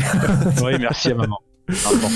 Et encore merci à vous deux. Donc je répète, euh, si on veut vous voir en vrai, il suffit d'aller à l'entre du Snorgle Ouais, Ouais. pour discuter ou acheter Gundam. c'est ça. Euh, sinon, on est-ce peut qu'on peut venir le monter même. Voilà, on va même faire des ateliers, je pense, d'ici la rentrée, à la fin du confinement. Alors on sait pas encore sous quelle forme, mais euh, voilà, le, le but c'est que si un samedi après-midi vous savez pas quoi faire, ou même un autre jour, hein, voilà, vous venez, euh, vous ouvrez votre boîte, vous l'avez acheté chez nous ou pas, c'est pas grave, mais voilà, l'essentiel c'est qu'on la monte, on monte ensemble et qu'on éprouve du plaisir. Excellent, bah, c'est une super nouvelle en tout cas. Mm. Euh, en plus, si vous êtes là pour donner les conseils, c'est encore mieux. On, on y sera. Bon, bah, en tout cas, Wow, je, vous, je vous remercie encore une fois. Euh, C'était très cool. Euh, une belle émission qui a duré bien longtemps, mais en même temps, j'ai pas vu le temps passer, donc j'espère que c'est bon signe.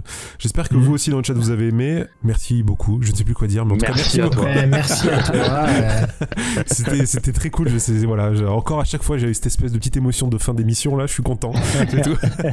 oui, c'était très bien, j'ai bien aimé On, espère avoir été à la hauteur. Tu Vraiment, nous as en tout cas. parlé d'amour aussi. Voilà. vous vous Ça, l'avez largement été. Donc je voilà, je répète, hein, euh, si vous voulez voulez euh, réécouter cette émission, elle sera rediffusée sur Facebook euh, bah, dès la fin de l'émission là. Euh, elle sera aussi en replay sur YouTube dès que j'ai le temps de l'uploader et la version euh, finale en audio sera disponible sur toutes les plateformes de podcast. Vous cherchez Dur de la feuille, vous les trouvez. Vous, vous, euh, vous pouvez aussi écouter les deux premières émissions donc sur les masques et sur euh, l'apocalypse, euh, les deux premiers pop-up. Euh, sinon, on a toutes les émissions habituelles sur Dur de la feuille, donc les waffles et les Dur de la feuille classiques, euh, donc des talks où on parle de plein plein de choses et des présentations de bandes dessinées. Voilà. Encore une fois, merci les gars. On se dit à très bientôt Merci pour un prochain pop-up. Euh, Ouais, J'espère. il va falloir que j'aille recharger en bière euh, d'ici là parce que moi j'en ai plus. Eh ben, une petite attestation et c'est bon. Voilà. Eh oui.